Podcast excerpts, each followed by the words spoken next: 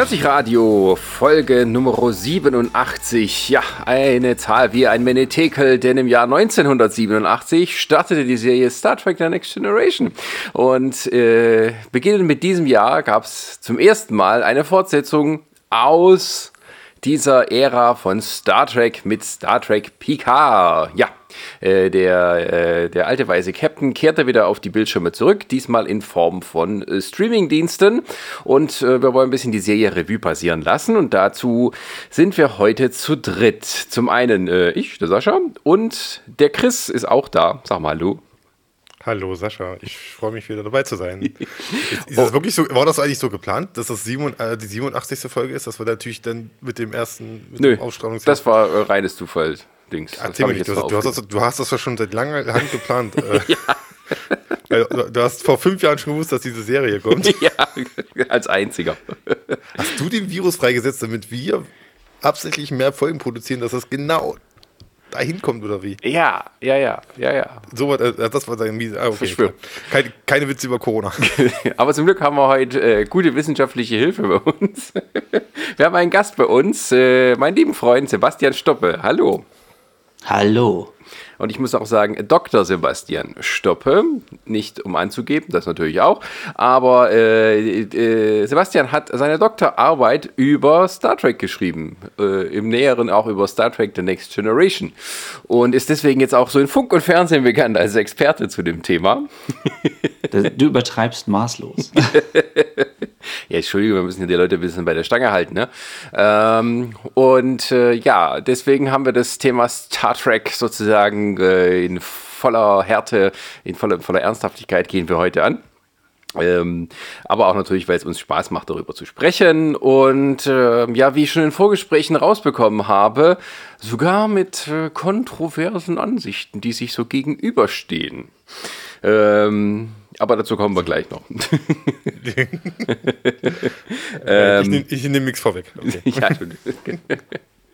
äh, ja, Star Trek Picard äh, lief jetzt äh, von, wann war es? Im Januar hat es angefangen, Ende Januar.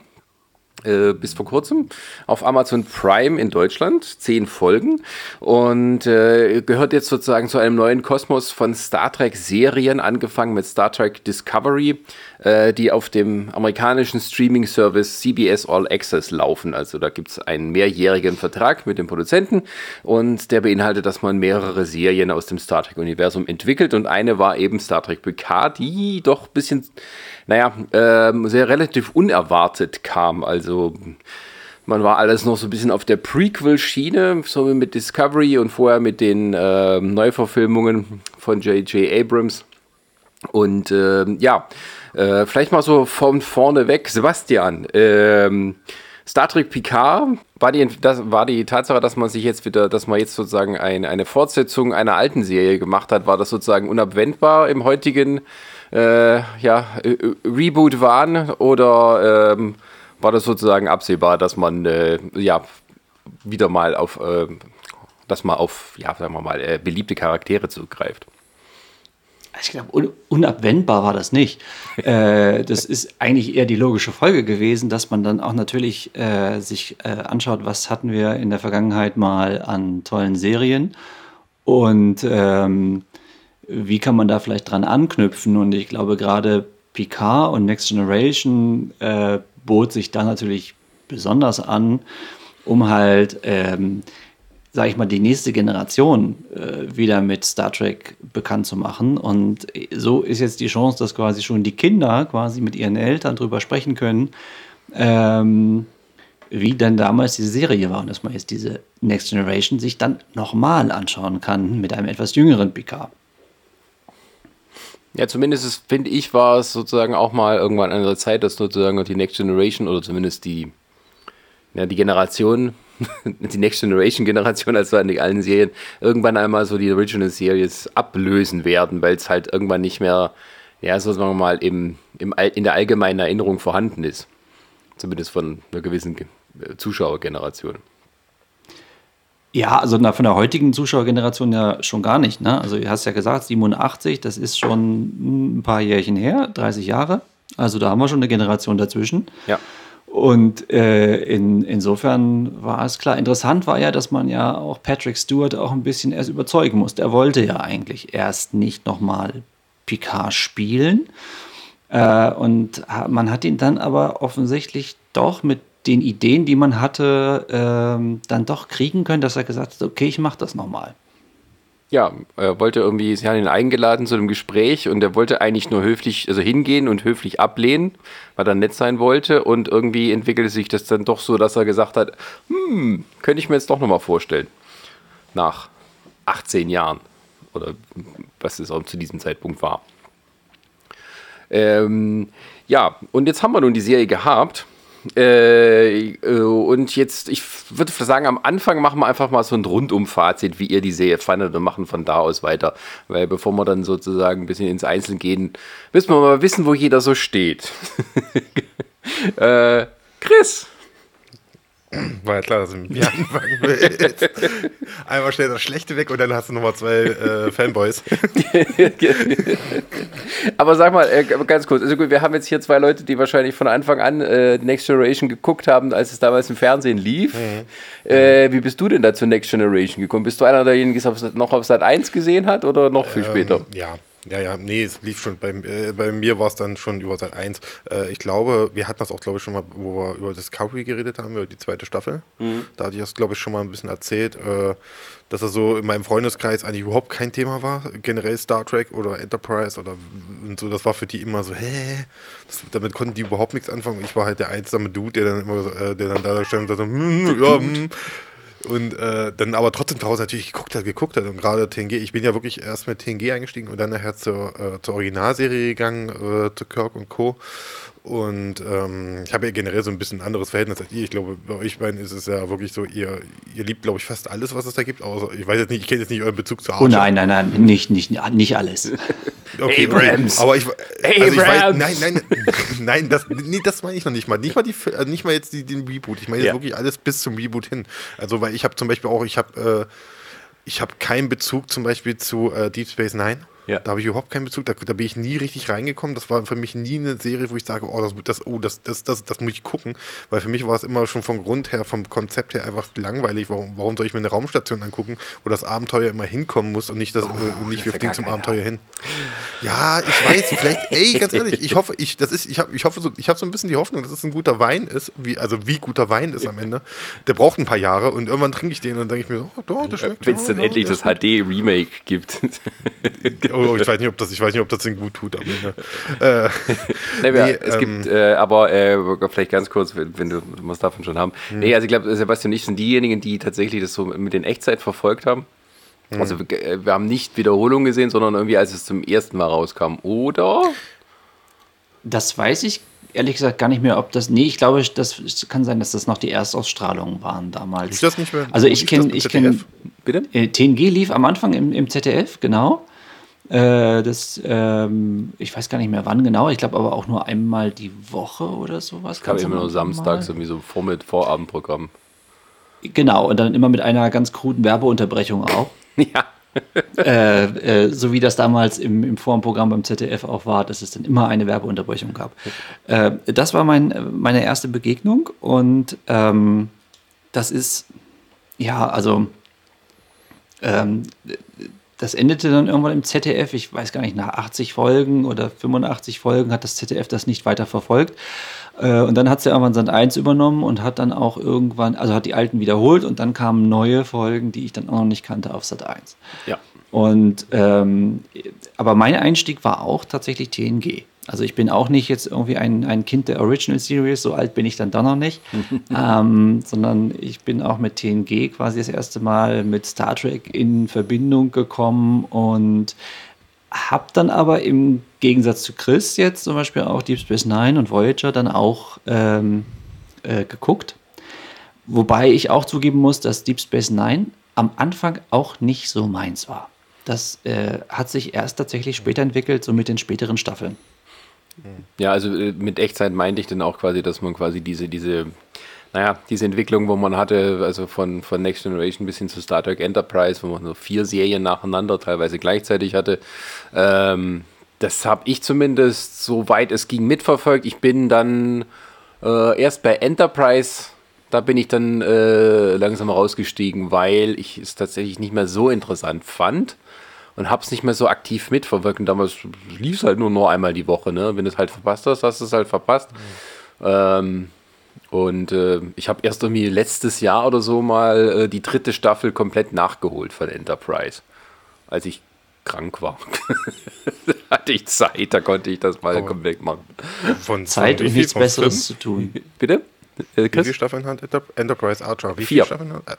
Vier Staffeln. Okay. Hat nur vier, ja, ja. Die waren auch so ein bisschen wie, wie die anderen Serien eigentlich auch. So erst ab der vierten ging es bei denen richtig gut ab, was so Kreativität und wie das alles zusammenhing, äh, äh, sich sozusagen gefunden hatte, wie die Charaktere und so weiter funktionieren, aber da war es schon zu spät. Also das war schon so eine gewisse Übersättigung und dann auch zu viel Konkurrenz von anderen Sachen und ja, also nach irgendwie 15 Jahren oder was es dann war auf, auf dem Bildschirm oder noch länger, ähm, da war einfach so die Luft raus. Und ähm, dann war ja sozusagen dann auch äh, erstmal das Kapitel Star Trek im Fernsehen beendet.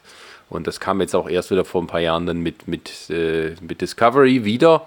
Äh, aber auch, sagen wir mal, in kleinen Schritten. Also man hat nicht gedacht eigentlich, dass es sofort weitergeht äh, mit, mit Spin-off-Serien und so. Gleich irgendwie nach, nach, es war ja schon beschlossen, da war, lief gerade erstmal die zweite Staffel von Discovery, ähm, dass man wieder so volle Kanne einsteigt. Aber wahrscheinlich denkt sich auch äh, CBS oder Paramount, ähm, wir müssen alles rausquetschen, weil wir haben sonst nichts Besseres außer Transformers.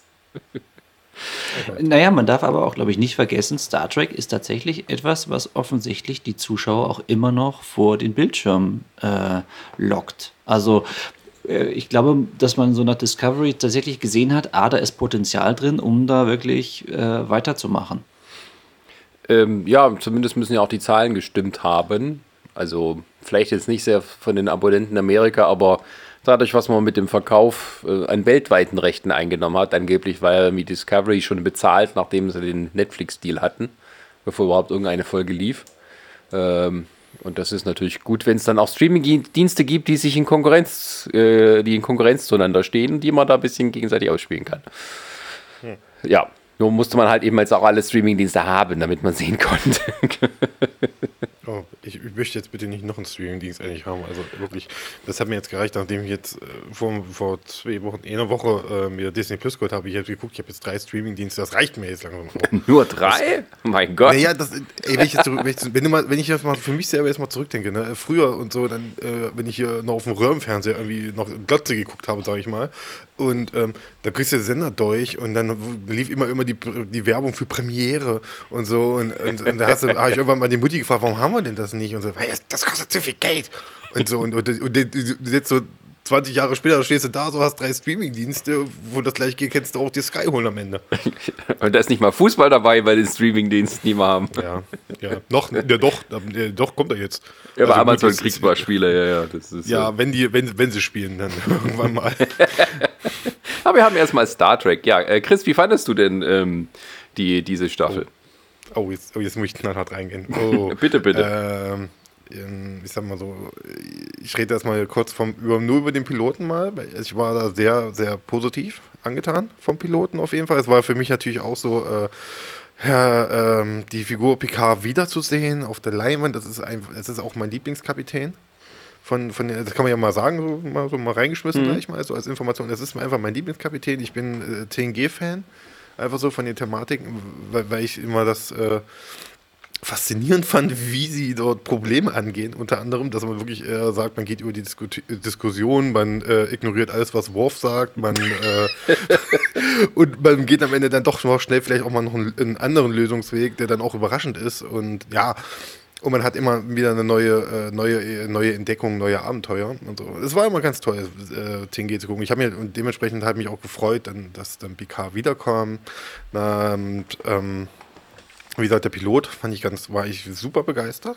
Ich war wirklich ganz toll begeistert, was ich, wie sie da mit der Figur hat. Man hat gemerkt, dann hat man, man hat das Gefühl gehabt, Herr Stewart hat richtig Bock gehabt. Ja, da hat man in der ersten Folge, was der da alles rausgeholt hat, äh, ich, ich sage jetzt mal ein Stichwort nur äh, das Interview. Mhm was er da schon äh, machen durfte und das geht ja dann immer weiter. Und ähm, habe aber auch, glaube ich, schon den ersten, obwohl ich es noch nicht als Kritikpunkt gesehen habe, aber auch wo ich gedacht habe, so, hm, Ja, muss man jetzt nicht unbedingt toll finden, ist zum Beispiel, wenn du merkst, dass da, wenn, sobald es äh, um Action geht, Ne, dass dann irgendwie, äh, das, das wirkt wie draufgepackt, habe ich das Gefühl gehabt. Und du hast gemerkt, die, das Ding ist, die bauen es ja sogar ein in die Serie. Er ist zu alt für die Action, ne, dass er die Treppe nicht mal mehr hochkommt, äh, schnell genug. Und, äh, er ist 94 schon, in der Serie. Ja, er, ich weiß, in der Serie ist er 94 Jahre alt, das weiß ich. Und ähm, deswegen macht es auch für mich, hat das für mich wenig Sinn ergeben. Und, aber, ne, und dann. Die 94-Jährigen in der Zukunft, die sind anders drauf als die heute. Ach, die haben bessere Hormone und so. Ja, pass auf, da kommen, da kommen wir alles noch hin, pass mal auf. Und ähm, auf jeden Fall, äh, es war dann auch von, von, Folge zu Folge so, die, dann kommt die zweite, dritte Folge, wo ich dann immer noch recht so, hm, ja, und dann, dann kommen so langsam die, die, anderen Charaktere mit so rein, die ja dann, ah, da wo ich dachte, oh Gott, aha. Und dann kriegen die so, dann kam, das ist auch mal einer meiner Kritikpunkte, die ich auch, den wir nachher noch ein bisschen vertiefen müssen, vielleicht sogar noch.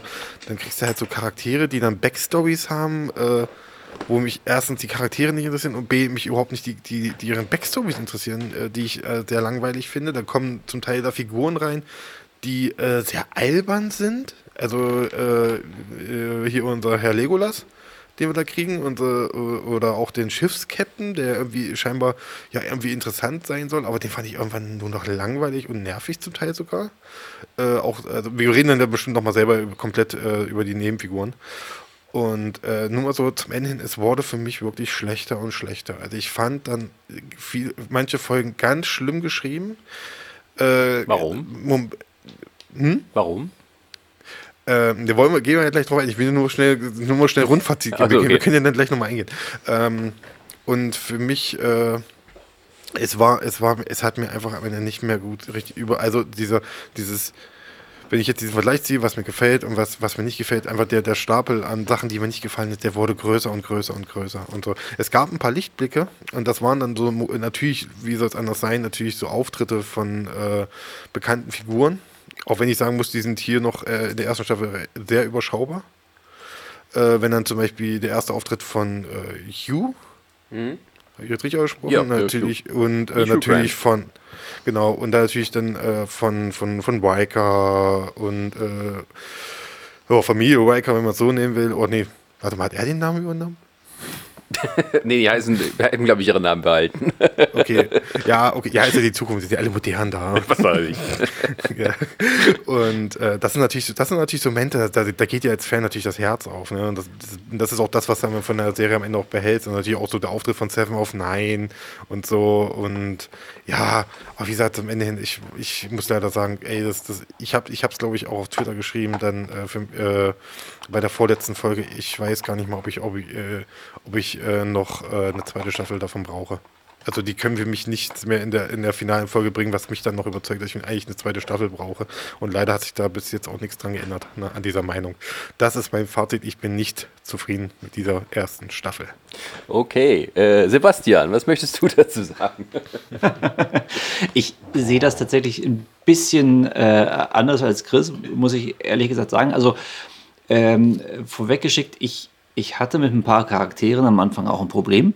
Ähm, ähm, aber ich war auch, also äh, mir ging es ganz ähnlich wie bei, bei, bei Chris. Also äh, die erste Folge Pilot äh, fand ich auch sensationell gut gemacht und es war auch einfach schön, Picard dann äh, beim äh, Hauptquartier von der Sternenflotte wiederzusehen und ähm, und überhaupt dieses ganze Feeling, das, was, das fehlte mir tatsächlich bei Discovery so ein bisschen. Bei Discovery äh, hatte ich immer so ein bisschen das Gefühl, aber es ging mir bei Enterprise auch immer schon so, das ist noch nicht so richtig Star Trek, weil das ist noch so ganz am Anfang äh, der ganzen Entwicklung äh, des, des, Univers des Serienuniversums. Und ähm, ähm, das fand ich also bei PK wesentlich besser, weil man ja auch sofort drin war, weil man ja auch schon so ein paar Sachen kannte. Ne? Also gerade dieses Weingut und ähm, äh, das, äh, es hatte halt so unheimlich viele Anspielungen auf die alte Serie ähm, und das ist natürlich ein Fest für alle, die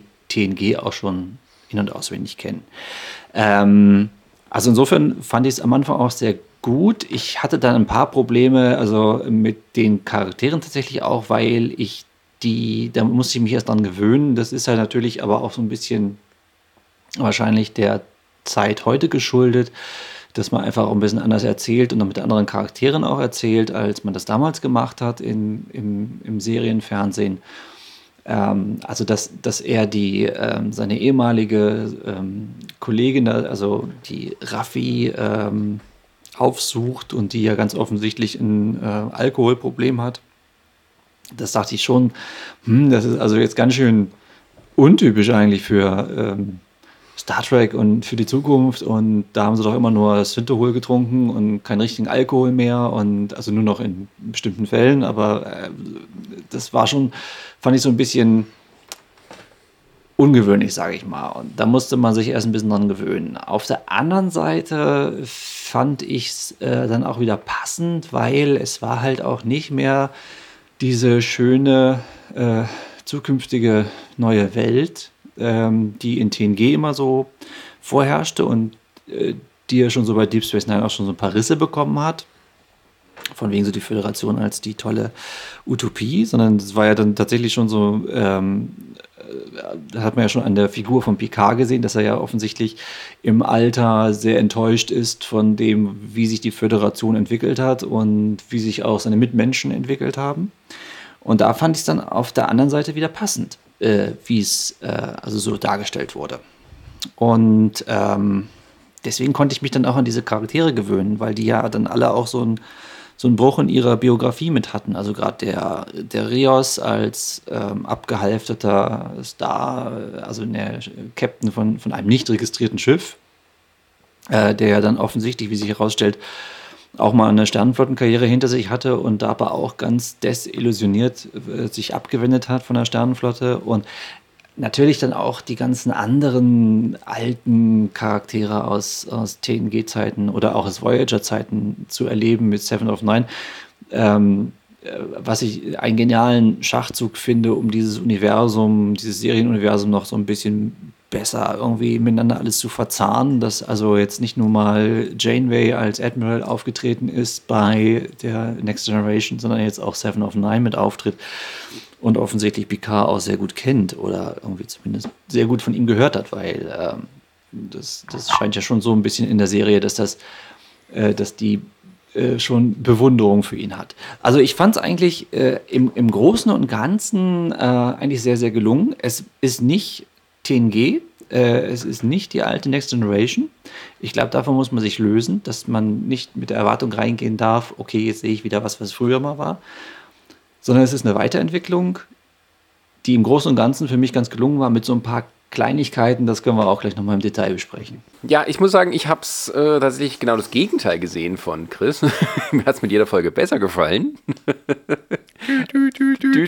auch, auch, weil, äh, nee, weil tatsächlich, äh, der, die, die, Pilotfolge fand ich auch sehr, sehr gut. Oder sagen wir, die erste Folge Pilotfolge war hier das falsche Wort.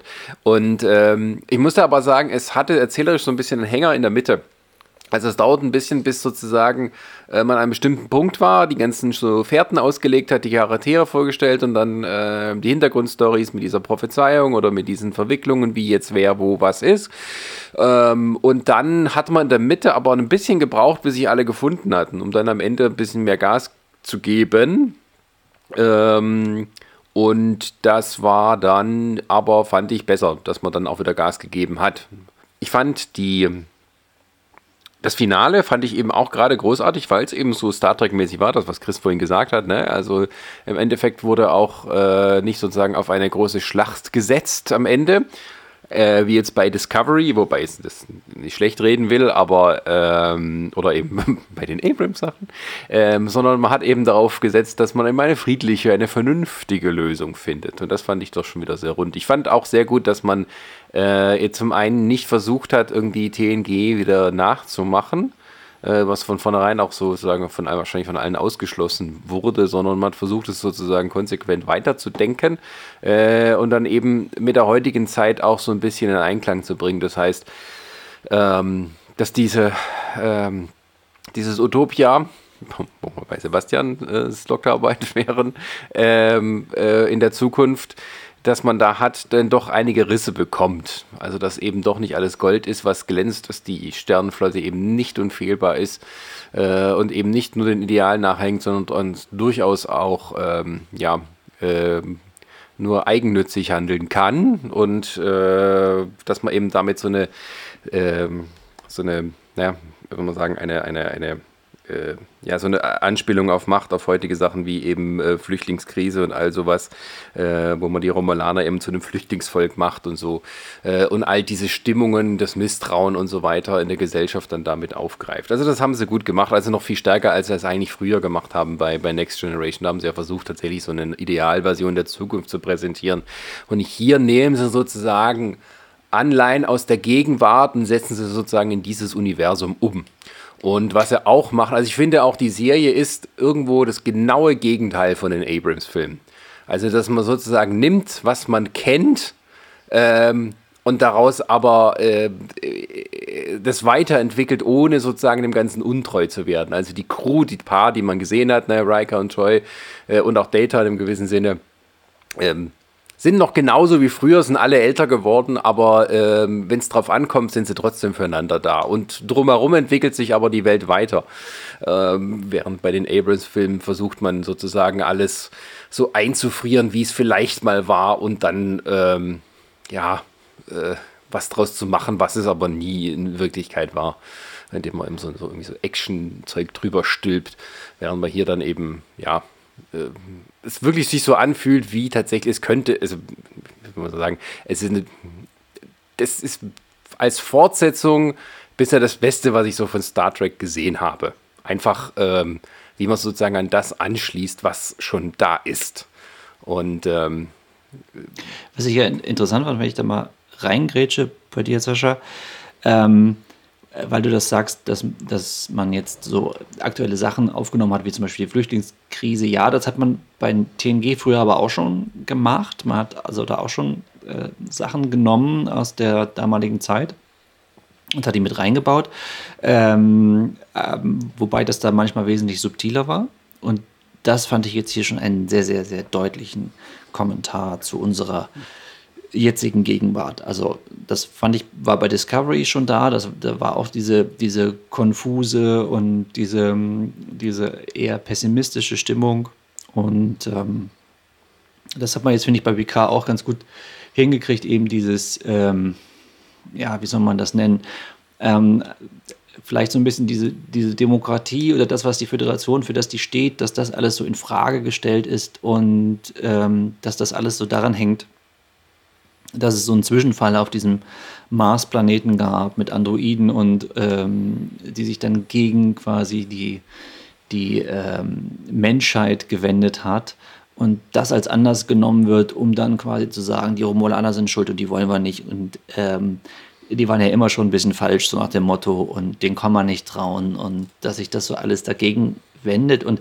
ich finde das Interessante, dass bei dieser Serie ja Picard von Anfang an, von der ersten Folge an, ähm, da ja wirklich ähm, seine Haltung bewahrt und sagt, nein, das ist nicht so. Und es war genau das Richtige, was wir gemacht haben, was wir versucht haben, nämlich die Romulaner hier ähm, ähm denen zu helfen, äh, weil nun mal ihre Welt bedroht ist. Und ähm, er rückt davon ja nicht ab. Er, er, hat ja sogar, er hat ja sogar zwei romulanische äh, Hausangestellte aufgenommen, wenn man so will, die im Exil auf der Erde leben, äh, auf seinem Weingut und das Weingut quasi managen da siehst du schon, wie weit eigentlich äh, diese Haltung von Picard geht, so, so sehr er, glaube ich, auch so ein äh, grumpy old man am Anfang ist, der so enttäuscht ist, aber trotzdem Haltung bewahrt und sagt, das ist meine Meinung und davon rücke ich nicht ab. Und das zieht sich eigentlich die ganzen zehn Episoden durch.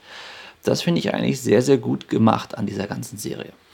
Ja, ich finde auch, dass man ähm, das aber trotzdem innerhalb von einer Continuity ähm, drin gehalten hat, die es, ähm, ähm, also man hat nicht versucht, irgendwas Neues zu machen, also in Anführungsstrichen, ähm, sondern man hat tatsächlich sich die Mühe gemacht, das ist auch für, wir mal, für jemand, der in der Serie jetzt mit dieser Serie einsteigt oder TNG nur so ein bisschen gesehen hat, ähm, völlig irrelevant. Aber wer das eben kennt, der weiß eben, dass in der letzten Folge von Next Generation, 25 Jahre in der Zukunft, was auch von der Zeit hier exakt auf diese Serie passt, Picard auf dem Weingut seiner Familie äh, lebt und dort sozusagen seinen Lebensabend verbringt.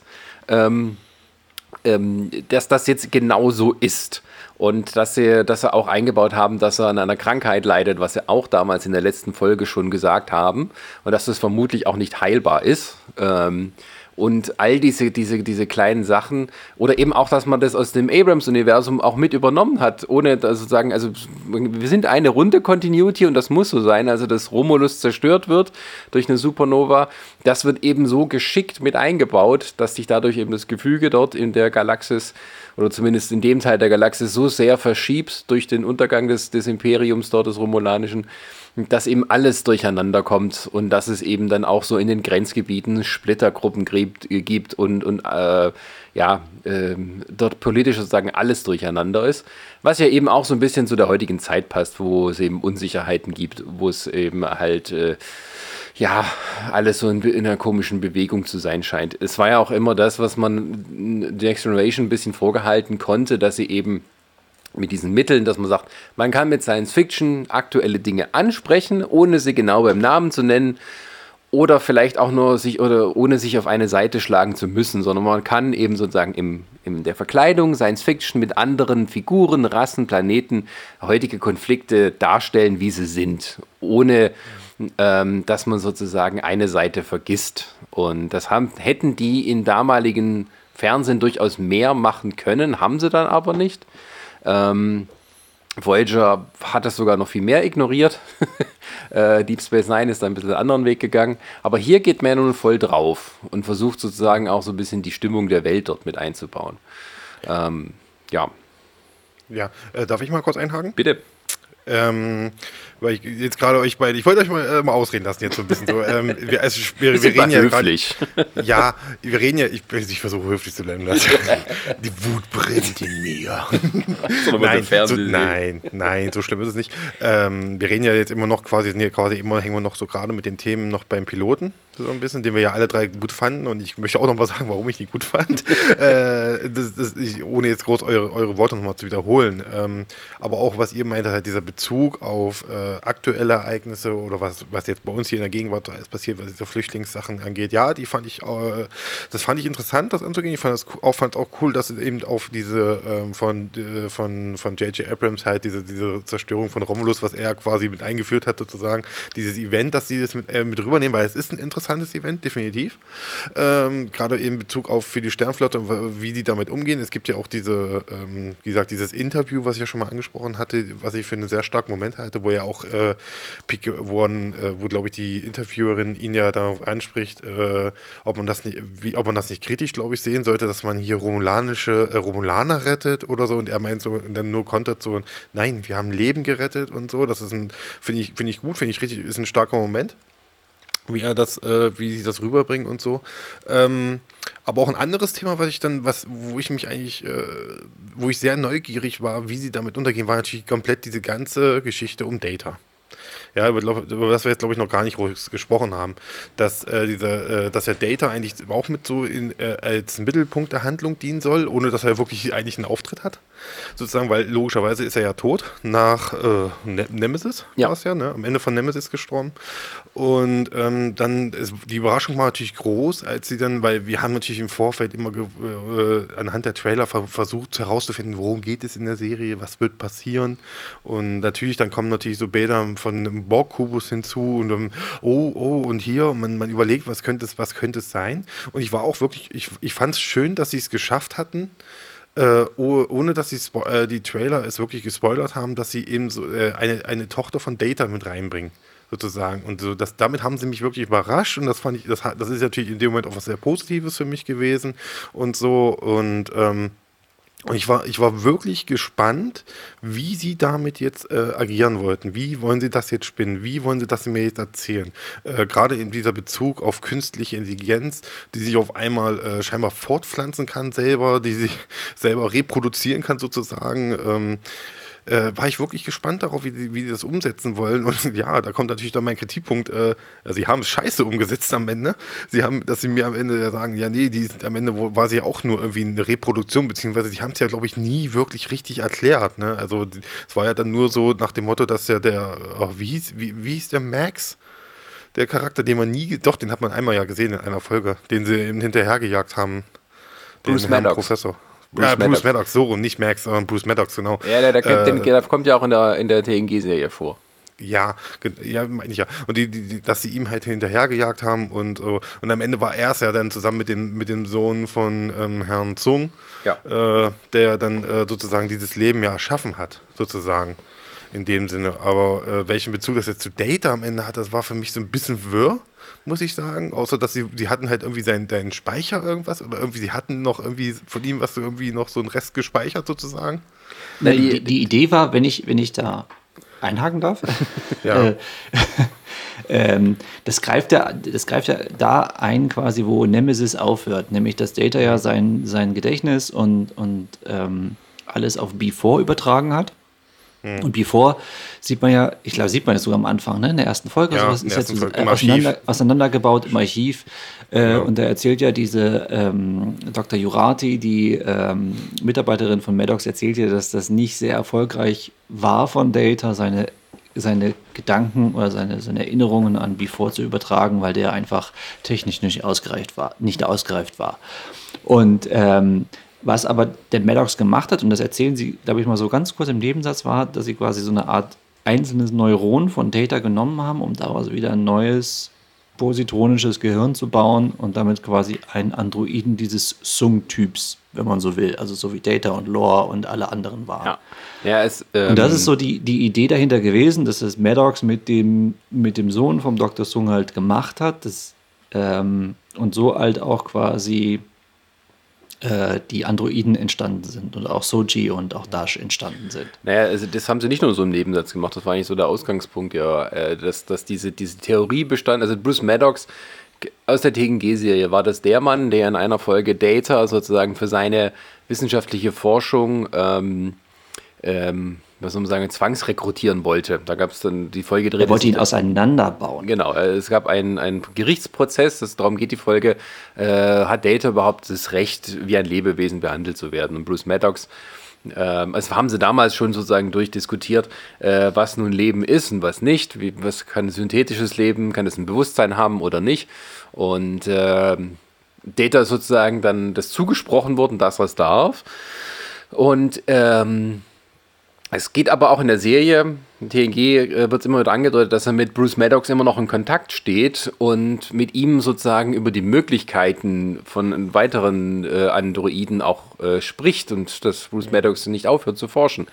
Und äh, das greift man hier auf und ähm, find, sucht sozusagen eine Möglichkeit, ähm, oder er sucht eine Möglichkeit, wie man aus den Resten von Data ähm, etwas schaffen kann, was sozusagen der Forschung von, von, von von Dr. Sung, der Data erfunden hat, ähm, dann gleichkommt. Und anscheinend ist es ihnen dann auch gelungen äh, mit hm. unterschiedlichen Qualitäten.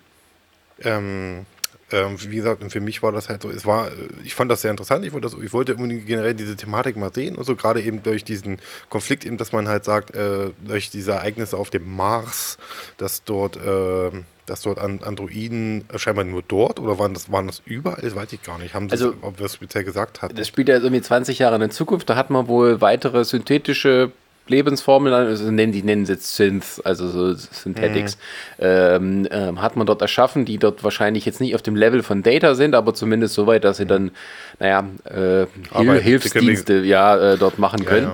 Ja, ja. Ähm, das sieht man ja kurz in dem einen äh, Flashback, glaube ich, ne? Bitte? Das sieht man ja kurz in dem einen Flashback, sieht man, dass, genau. dass das so ja, ja. Androiden sind, die nicht ganz also die sind nicht ganz ja, ja. Äh, helle. Ja, ja. So. Meine, meine, genau. Ja. Und meine Frage ist ja, war das jetzt nur auf den Mars bezogen oder ist das generell dann scheinbar irgendwie im ganzen Sektor dort passiert, dass auf einmal alle Maschinen sich aufgelehnt haben? Ja, das haben ähm, die, glaube ich, nur auf diesen Mars, äh, äh auf diese, diese ja. Utopia Planitia Station. Also okay. dort, wo auch Schiffe gebaut werden von der Sternenflotte. Ähm, okay. Beschränkt. Also im Endeffekt kommt ja dann raus, dass das ja ein, ein, ein Plan der Romulaner war. Ja, ja, ja, genau. Das ist das, was ich jetzt ausführen wollte. Ja. Ähm, sorry, äh, tut mir leid, dass ich unterbrechen muss. Ich wollte noch ausführen. Ich fand halt das interessant, weil auf der einen Seite hast du halt, jetzt, dass diese Androiden sich jetzt scheinbar, dass du jetzt mit Data und deiner scheinbaren Tochter jetzt irgendwie so, aha, einen neuen Weg des Lebens schon äh, sozusagen gehen wollen und auf der anderen Seite hast du halt aber jetzt auch gerade eben das Verbotene, dass eben das genau das jetzt eben nicht mehr passieren kann, weil ja eigentlich die Androiden gestoppt worden sind und das natürlich dann sozusagen, äh, dass dann quasi, da ist eine verbotene Lebensform, wenn du es so siehst, dann da ist. Das fand ich, das fand ich super spannend. Und das fand ich, äh, gerade natürlich auch, dass natürlich diese Überraschung, dass natürlich sie am Ende der ersten Folge stirbt. Äh, und dann auf einmal so, äh, uch, ja toll, das ist schön. Das werden bestimmt jetzt, wie viele Folgen sind das eigentlich? Neun Folgen, oder? Zehn. Oh, zehn. Okay, das werden, das werden weitere spannende neun Folgen, habe ich mir gedacht. Ähm, aber kam ja dann leider für mich, wie gesagt, für mich zumindest, kam es leider nicht so. Äh, das ist dann so mein Bezug. Also, wie gesagt, der, der, der Pilot hat vieles äh, aufgemacht, sage ich mal, viele Fässer mit äh, Ideen und Ansätzen, von denen ich eigentlich noch zu, zumindest zu Beginn auch sehr interessiert war. Ähm, aber leider, wie gesagt, hat, hat man es dann, äh, um das mal auch gleich um dir, zu dir rüberzuleiten, Sascha, mhm. was du ja gesagt hast, ist, dass es in der Mitte diesen Hänger gibt, den habe ich natürlich auch gemerkt, weil ich habe mir gedacht, so, ey Leute, ihr habt doch hier, die, die, die sind doch eure Ideen. Was macht ihr? Ihr erzählt mir jetzt erstmal hier, äh, jetzt lasst ihr erstmal Picard hier durch irgendwie das All reisen und lasst ihn mal hier nochmal und da ein bisschen hin. Und ich hatte echt zwischendurch Angst gehabt, also ab der Mitte wirklich so, das wird jetzt hier noch so ein Roadtrip irgendwie, wir gucken erstmal da nochmal hin und da und dann gucken wir nachher nochmal irgendwie. Dann müssen wir jetzt die äh, versammeln ja, ja, wir müssen erstmal unsere Crew sammeln und machen alles ganz spannend und ja, ja, ja, ja, wie gesagt, dann, dann, wir können ja jetzt gerne mal ein bisschen über die Figuren reden. Ähm, ähm, bevor wir, oh, würde ich gleich ja. machen. Ich, ich würde aber mal kurz noch, ähm, weil im Prinzip, die, die, Serie, die, Serie, ist ja nicht wirklich so eine Serie wie die anderen äh, Star Trek-Serien. Die ist eigentlich, eigentlich ist Nein. es eine Miniserie, wenn man so sagen ja. will. Also es gibt sozusagen einen klaren Anfang, Mitte, Ende ähm, von einer erzählten Geschichte und ähm, äh, das Interessante, also ich fand das halt gut, dass man sozusagen versucht hat, eine sehr kleine persönliche Ebene zu machen mit Picard und auch mit seinem Älterwerden und so weiter und alles, was drumherum mhm. hängt und seine Bekannten und gleichzeitig sehr, sehr große galaktische Themen dabei aufmacht. Ähm, ich weiß nicht, wie, wie fandet ihr denn das, dass, also vielleicht mal Sebastian ist wieder den Ball, äh, dass man die dass man solche großen Themen, also mit alten Prophezeiungen, mit alten ähm, naja, Zivilisationen, die im Hintergrund stehen und dann auch noch äh, ja, die Borg, die Romulaner, die, Föderation an sich, äh, synthetisches Leben. Also da ist ja sehr, sehr, sehr viel drin, was im Hintergrund eigentlich nur abläuft. Ja, ich, ich war am Anfang auch ein bisschen unschlüssig, gerade mit, diesen, mit dieser alten Prophezeiung oder, oder sowas. Ähm, was ich gut fand, war, dass man tatsächlich äh, den Romulanern hier mal mehr Raum gegeben hat. Die sind eigentlich über weite Strecken in TNG ähm, ein bisschen stiefmütterlich immer behandelt worden. Also man hat ja irgendwann sehr viel die Klingonen auch ähm, ähm mit, mit einer Geschichte und mit einer Backstory ausgestattet. Und bei den Romulanern hat man sehr spät angefangen und da kam es eigentlich erst so mit Nemesis, dass man so ein bisschen mehr auch mal die Romulaner tatsächlich im Zentrum hatte und nicht nur mal so als ähm, ähm, Alien of the Week. Und ähm, ich fand, das hat man ganz gut ähm, irgendwie gemacht, denen so ein bisschen mehr Tiefe zu geben. Auch dieses, diese interessante Geschichte, dass das offensichtlich ein Teil ihrer Mythologie ist und sie deshalb irgendwie auch äh, äh Vorbehalte gegen künstliche Lebensformen haben. Äh, fand ich eigentlich schon ziemlich, ziemlich raffiniert, weil das ähm, auch wieder sehr schön fand ich an Nemesis, an den Kinofilm anschloss ähm, äh, und an die Geschichte mit Data und äh, wie er sich da opfert, ähm, um gegen die Romulaner zu gewinnen. Ähm, und das mit den Borg äh, spielt natürlich da so mit rein, weil natürlich die Borg so eine Twitter-Stellung einnehmen. Ne? Das sind keine Androiden, das sind halt immer noch humanoide Lebensformen die aber durch Technik quasi verbessert wurden und, und so, so, eine Art Hybrid sind. Die sind keine richtigen Androiden, aber auch keine richtigen Menschen. Und das äh, ist ja offensichtlich auch eine Lebensform, die die Romulaner und nicht nur die Romulaner, sondern ja auch die, eigentlich alle anderen sehr, sehr skeptisch sehen, um es mal nett auszudrücken.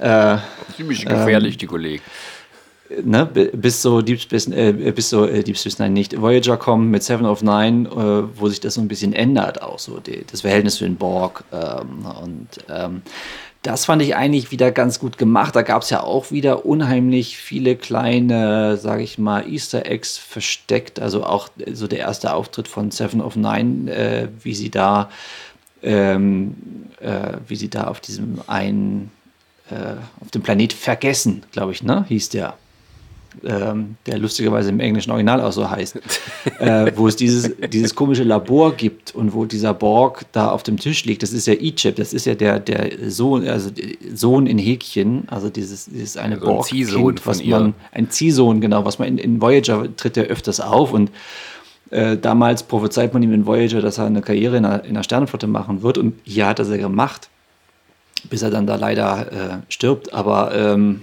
das fand ich irgendwie schon ganz großes Kino, das und alles unterzubringen.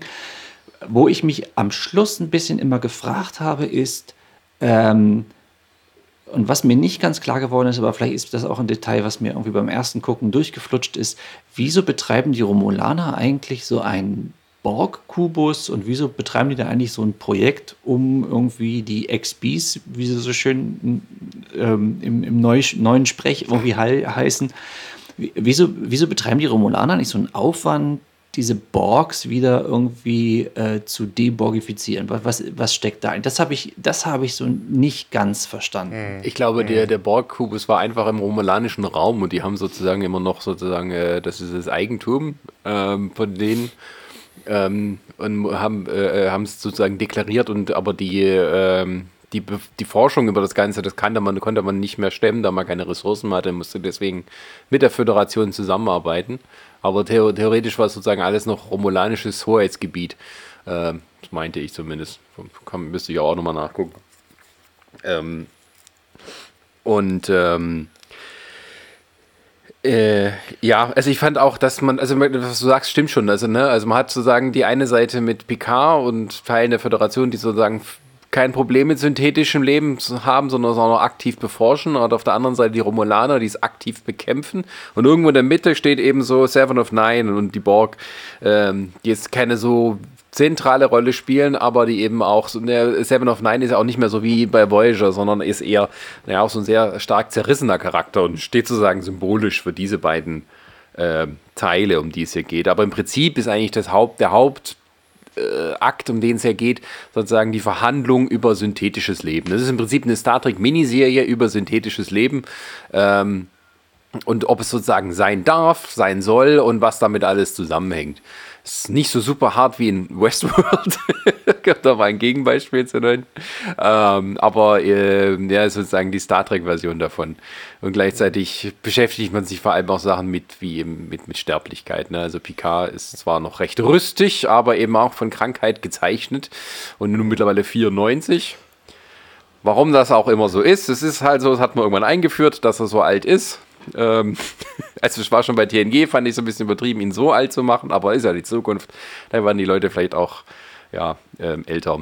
Also Man muss, man fitter. muss ja auch sagen, man muss ja auch sagen, äh, er war ja zwischendurch auf einem Planeten, der irgendwelche komischen Ringe um, sein, um sich drum hat, die da bewirken, so, dass die Leute verjüngert werden und auch von zum Das Teil stimmt von. Krankheiten geheilt werden. Und also ein Blinder konnte plötzlich wieder sehen. Das, das, sorry, aber es war ja also, nicht permanent.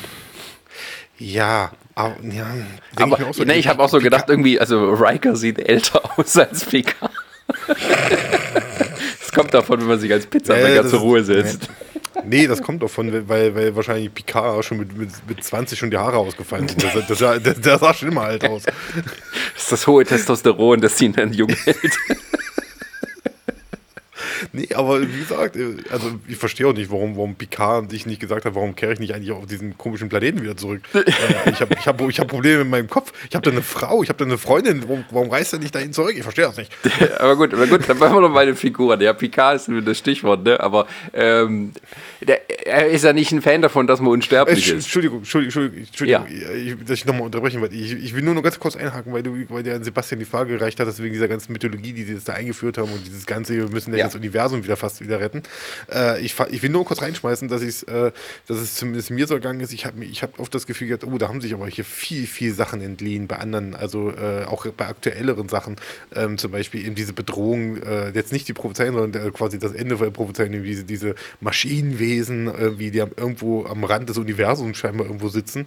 Äh, da habe ich gedacht, so, oh, okay, da haben, da haben welche Leute äh, Mass Effect gespielt, die, die Videospiele, wo es ja auch darum geht, dass, es- dass es eine Maschinenrasse gibt, die außerhalb des äh, am Rande des Universums ist und darauf wartet, dass eine, dass, äh, dass sozusagen die Evolution, äh, das Leben im Universum einen bestimmten Evolutionspunkt erreicht, um dann zu kommen und zu sagen, äh, wir setzen mal alles auf Null hier und dann ne, ah. gucken mal, wie es weitergeht. Okay. Äh, ja, oder auch eben genau diese Themen, halt Maschinen, die die, äh, dieser Aufstand von Maschinen, aber gut, das ist jetzt nichts, gar, überhaupt nichts Neues. Das, das, hast du ja gefühlt in jedem zweiten Science-Fiction-Roman.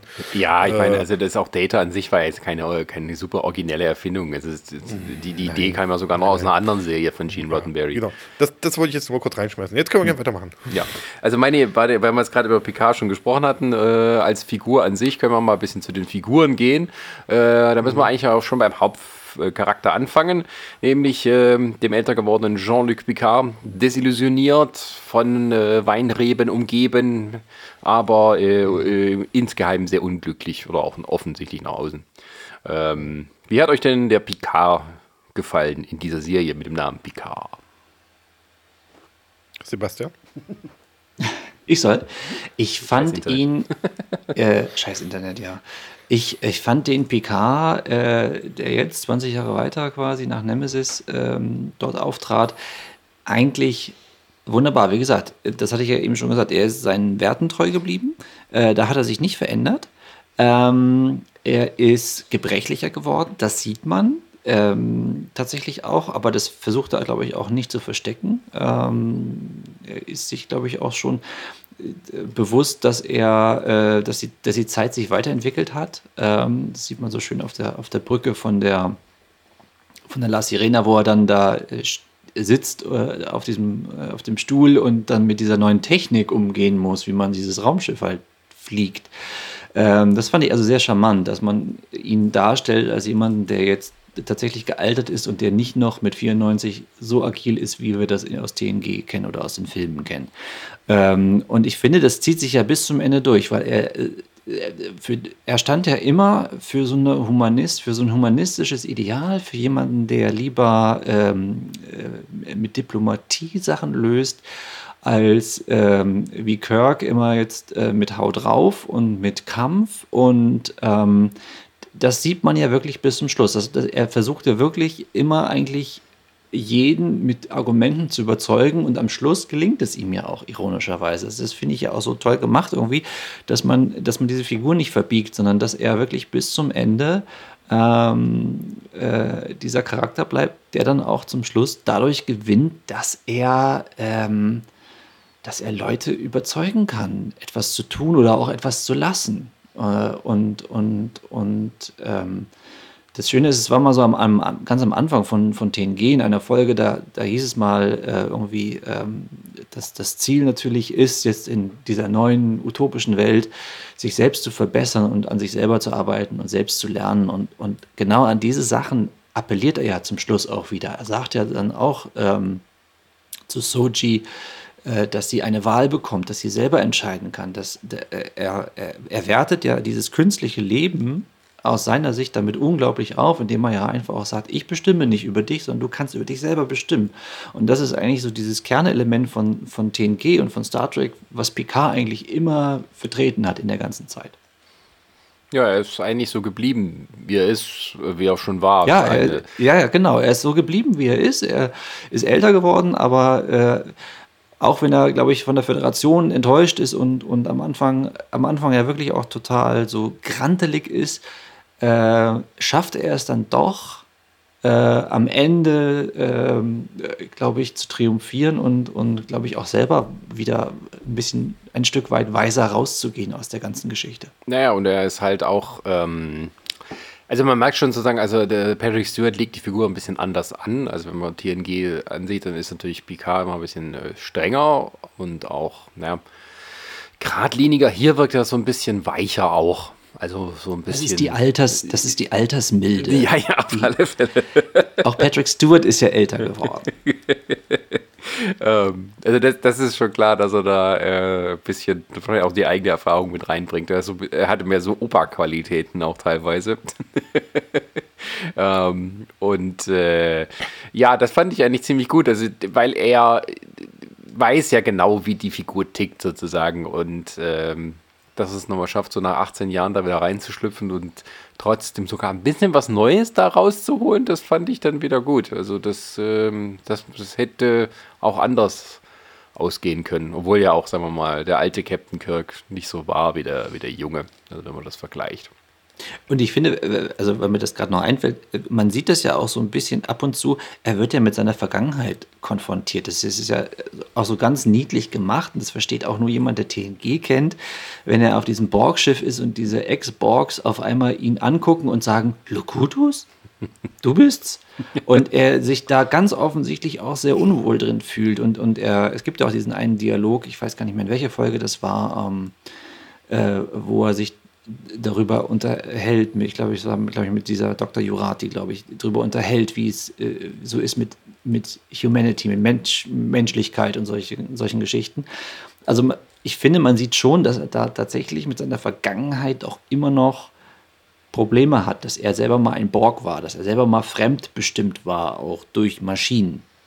Ja, da gibt es ja diese eine Szene sozusagen, die, glaube ich, auch so ein bisschen raussticht. Das ist dann, wenn er und Seven of Nine drüber sprechen, ähm, ob man sozusagen die ganze Menschlichkeit wiederfindet, wenn man, ähm, wenn man, äh, wenn man mal ein Borg war. Ja, genau, mit Seven war es. Ja, Seven, wo darüber redet. Und, Jurassic, mit Seven. Mhm. Ich weiß genau nicht mehr. Also, das ist sozusagen, äh, die haben sich wiederholt, aber sie sind nie wieder vollständig die Person, die sie mal waren. Aber sie versuchen es halt, wieder zu werden. Und äh, das war schon ein ganz starker Moment. Also gerade auch für Seven of Nine, die äh, doch immer, sich immer ein bisschen rar gemacht hatten. Das war diese eine Folge und dann dachten, uh, war es das jetzt? Aber am Schluss hat sie es nochmal auch das Finale mitgemacht und ist es offensichtlich auch in der zweiten Staffel ein, ein Serious Regular. Also äh, nochmal kurz mhm. dann geschafft, in die Crew mit reinzurutschen. Ja, und scheinbar ist sie auch noch in einer Beziehung. Nö, nur weil sie mal ja, also, Händchen halten, zählt das noch nicht. Also, doch, doch, doch, doch. doch. Also, ey, das war so ein Moment so, was? Hä? also es war nicht der erste Hä-Moment, weil es war die letzte Szene, aber äh, es war einer so, ey, äh, Leute, lasst doch mal irgendwann mal eine, eine Szene für sich stehen. Ihr müsst nicht jedes Mal mit noch einer Idee um die Ecke kommen.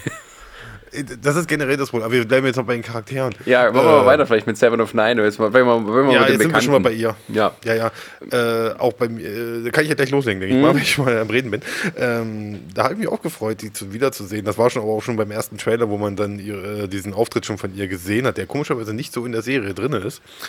Ähm, ja, irgendwie andere Dialogstücke davon genommen. Ja, ja, äh, und ähm, war natürlich schön und so zu sehen. Und das, man hat eigentlich auch gedacht, die, sie kennen sich, die Charaktere. Äh, es gibt, glaube ich, auch, äh, ich weiß, jetzt müssen wir über Kanon reden, über, äh, über, über, über äh, Comics.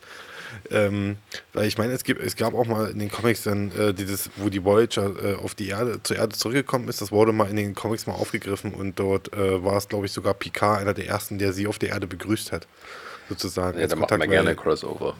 Ja, weil das ist halt so, das ist halt, naja, aber es macht ja auch irgendwo ein bisschen schon Sinn, weil er ist als, er selber als so Ex-Borg ja. sozusagen und äh, als einer der Obersten der Sternflotte und so. Ähm, Wobei ich den ja. Eindruck hatte, so gut kennen die sich gar nicht. Also die, Nein, die wissen voneinander, also in der Serie kommt es nee, einem so vor, die, die wissen voneinander.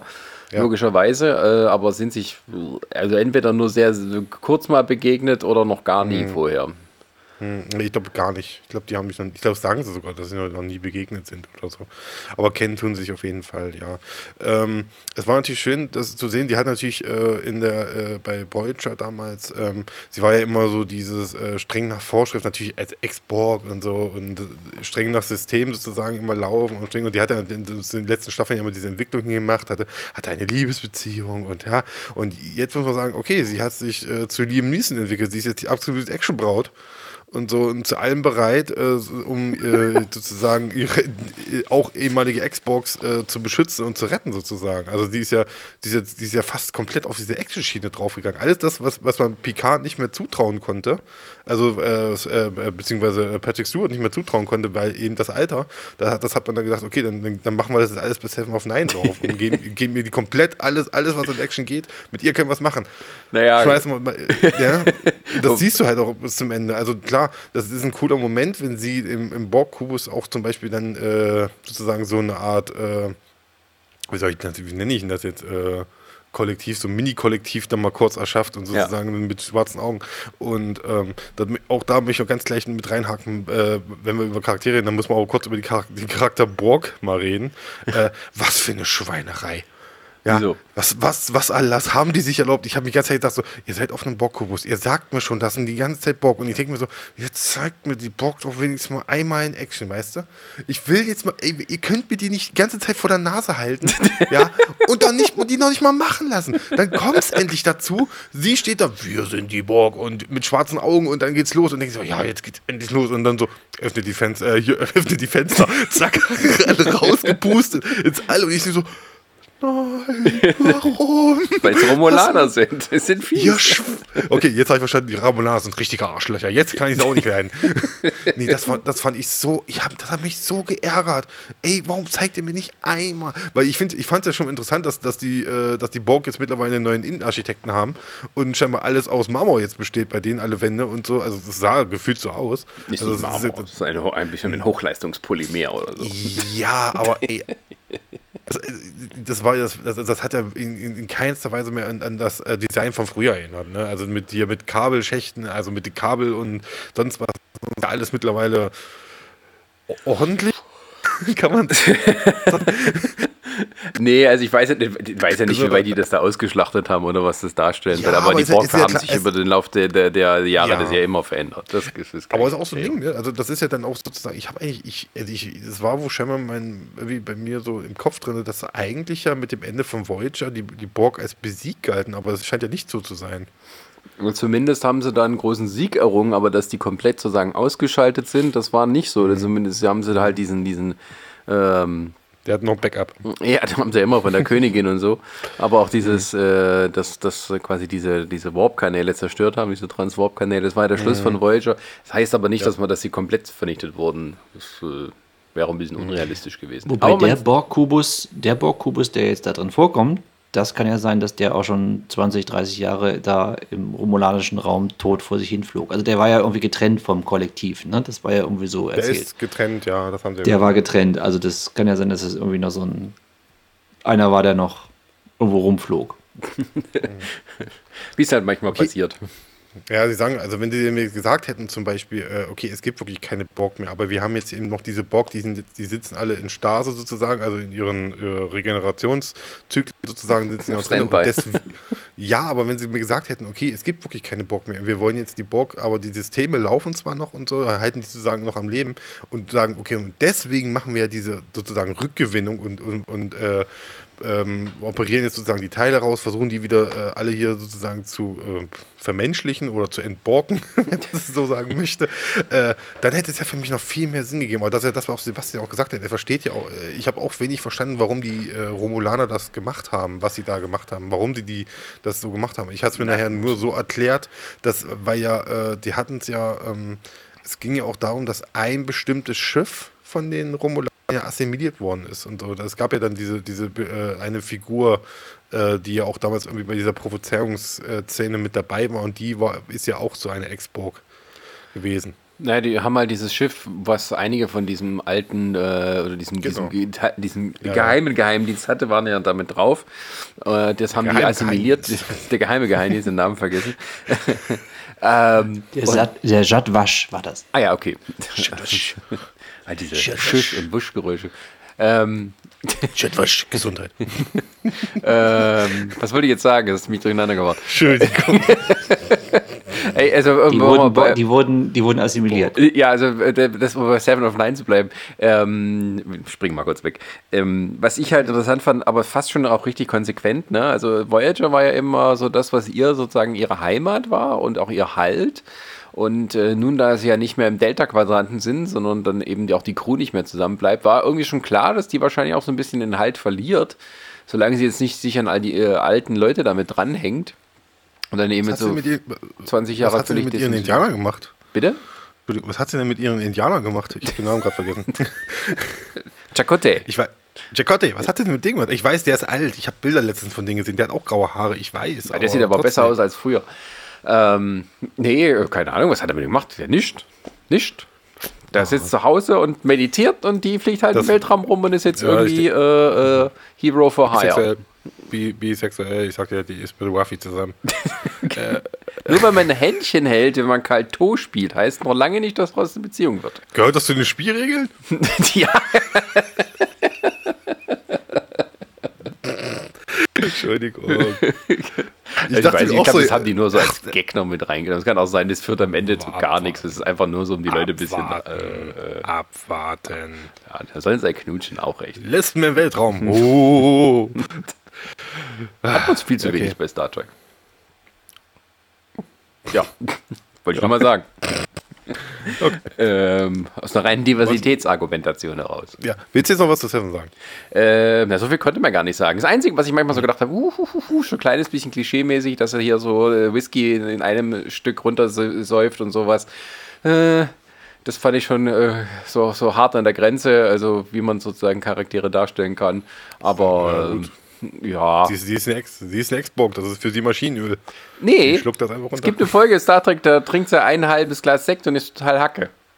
Also offensichtlich hat sie sich auch abgedatet, dass er jetzt äh, auch ein bisschen mehr verträgt. Ja. Oder gelernt, damit umzugehen. Er hat öfters eine halbe Flasche Sekt getrunken.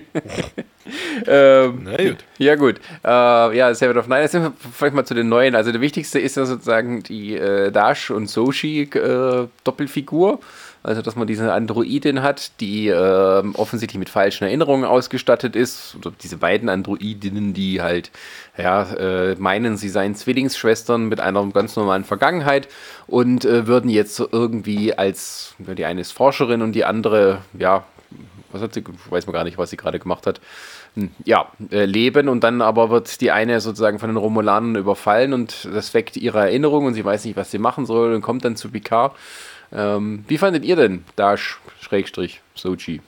Äh, ich fand, ich fand die beiden ganz interessant. Du wusstest ja am Anfang gar nicht, worum es eigentlich geht bei den beiden. Die, also, ne, also zum einen, dass es Zwillinge sind, kommt ja erst hinterher raus und dann äh, hast du ja am Anfang sie da mit ihrem Freund sitzen und ähm, die sind ja beide irgendwie so als Forscher, äh, glaube ich, ähm, ähm, charakterisiert. Ne? Sie hat ja, glaube ich, am Anfang gesagt, dass sie irgendwie ein Praktikum im Daystrom Institut oder sowas bekommen hat zu ihrem Ach, ja, äh, genau. hm. Freund.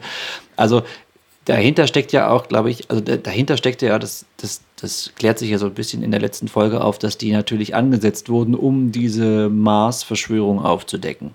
Ähm, na, und deswegen sollten die beiden natürlich da jetzt irgendwie Aufklärungsarbeit leisten, deshalb sind die da hingekommen. Ich fand es eine sehr, sehr charmante Idee, ähm, hier so ein Androiden-Zwillingspärchen zu schaffen, was ja so einen direkten Bezug auch zu Data hat, äh, quasi so als ihre Töchter und äh, seine Töchter und Data hat ja mal in, in einer TNG-Folge auch äh, versucht, eine Tochter zu erschaffen und hat, ist ja daran gescheitert äh, sodass ich so dachte, ach, guck an. Äh, und äh, der Maddox ist quasi derjenige, der ähm, jetzt dann äh, zum Schluss ähm, triumphiert und diese, diese äh, Zwillingspärchen schafft, quasi als in Häkchen Töchter von, von Data. Und äh, auch mit Sanskritnamen. Ja, und mit Sanskritnamen, ja, das ist schon. Und dann halt noch diese Ironie, dass die halt äh, menschlich erscheinen. Ne? Also sowohl, wenn man sie irgendwie mit dem Tricorder irgendwie abscannt, als auch, dass sie selber so eine, äh, gar nicht sich bewusst sind, dass sie eigentlich Androiden sind, sondern dass sie menschlich sind. Und das ist ja immer genau das, was Data wollte. Der wollte ja immer menschlich werden. Der wollte ja immer so werden wie seine ganzen äh, Crewkameraden auf der Enterprise. Der, der wollte ja eigentlich gar kein Android werden.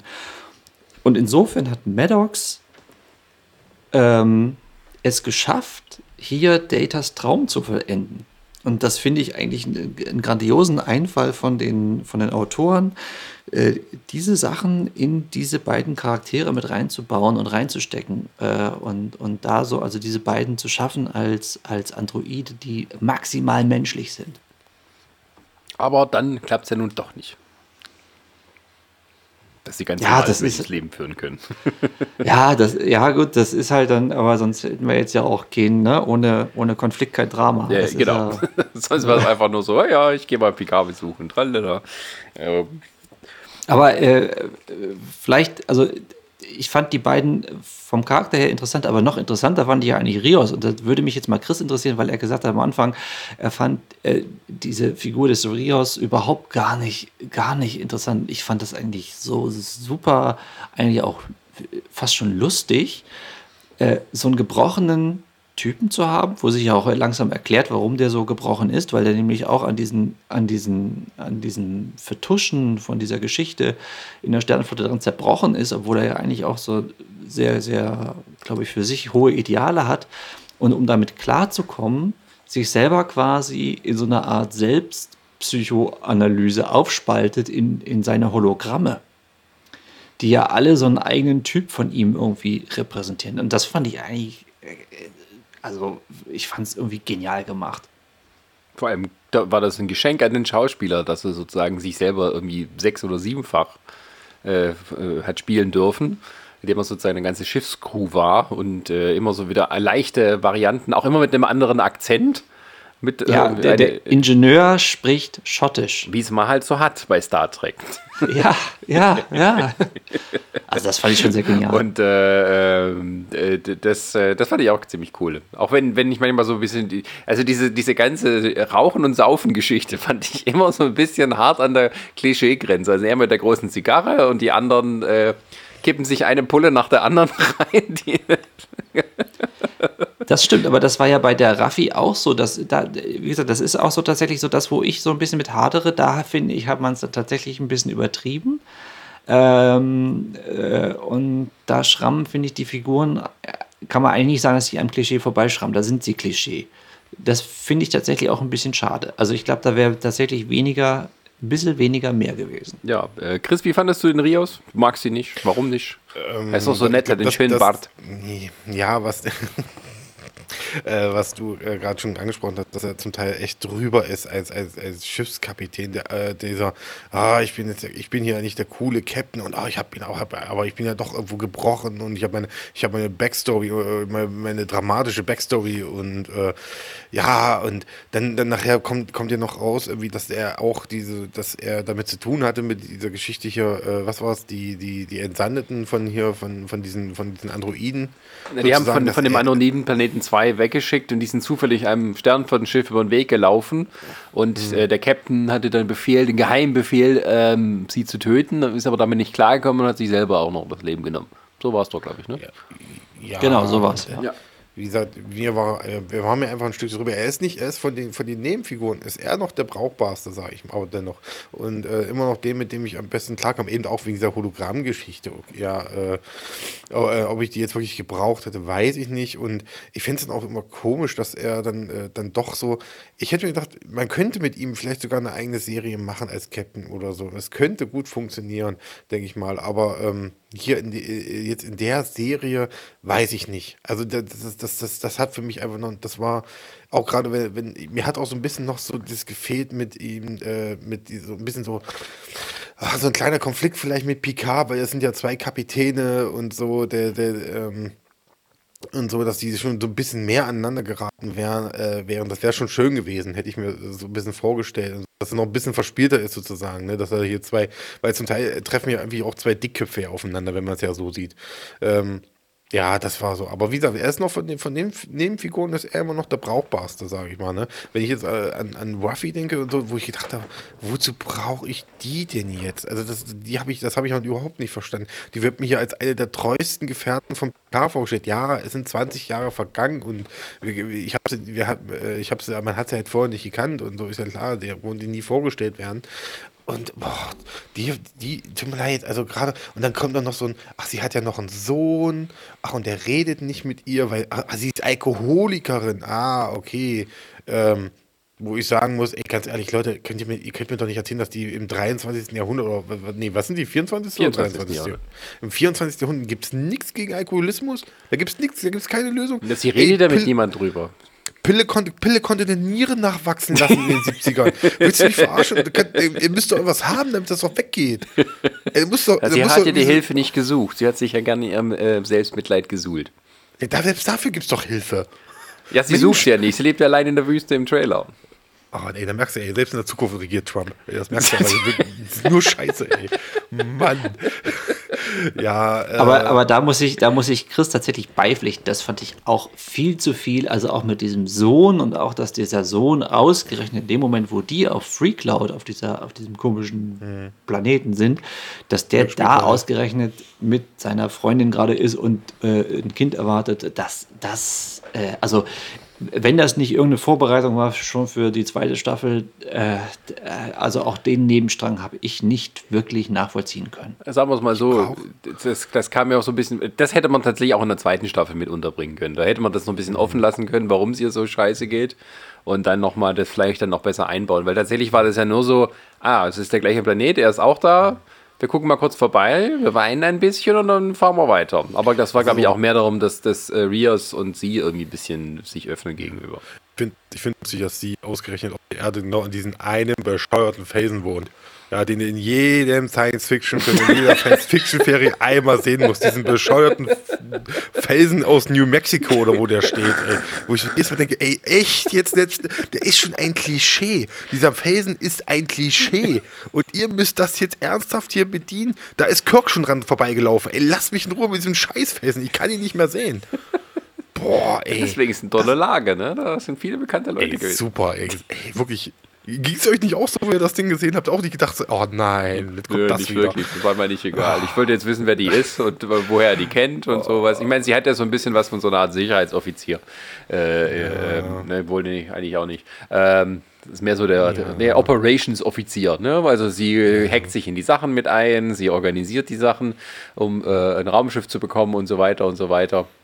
Ähm, ja, Sicherheitsoffizier ist ja im weitesten Sinne der ähm, ähm, wie heißt er? Elnor. Elnor. Elnor. Ja. Oh, Alter. Eleonore. Das, hm? Den habe ich nicht gebraucht.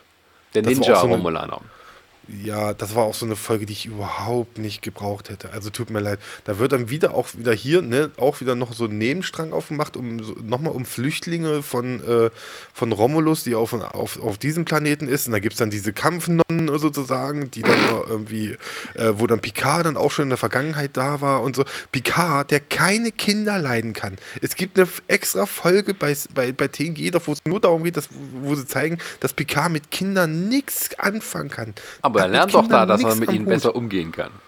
Ja, trotzdem. also für mich bleibt er immer noch dieser mürrische alte Mann, der, der, mit Kindern nichts anfangen kann und wo, wo, er nicht, wo er nicht mal Bock hat, mit denen im Turbolift zu stehen.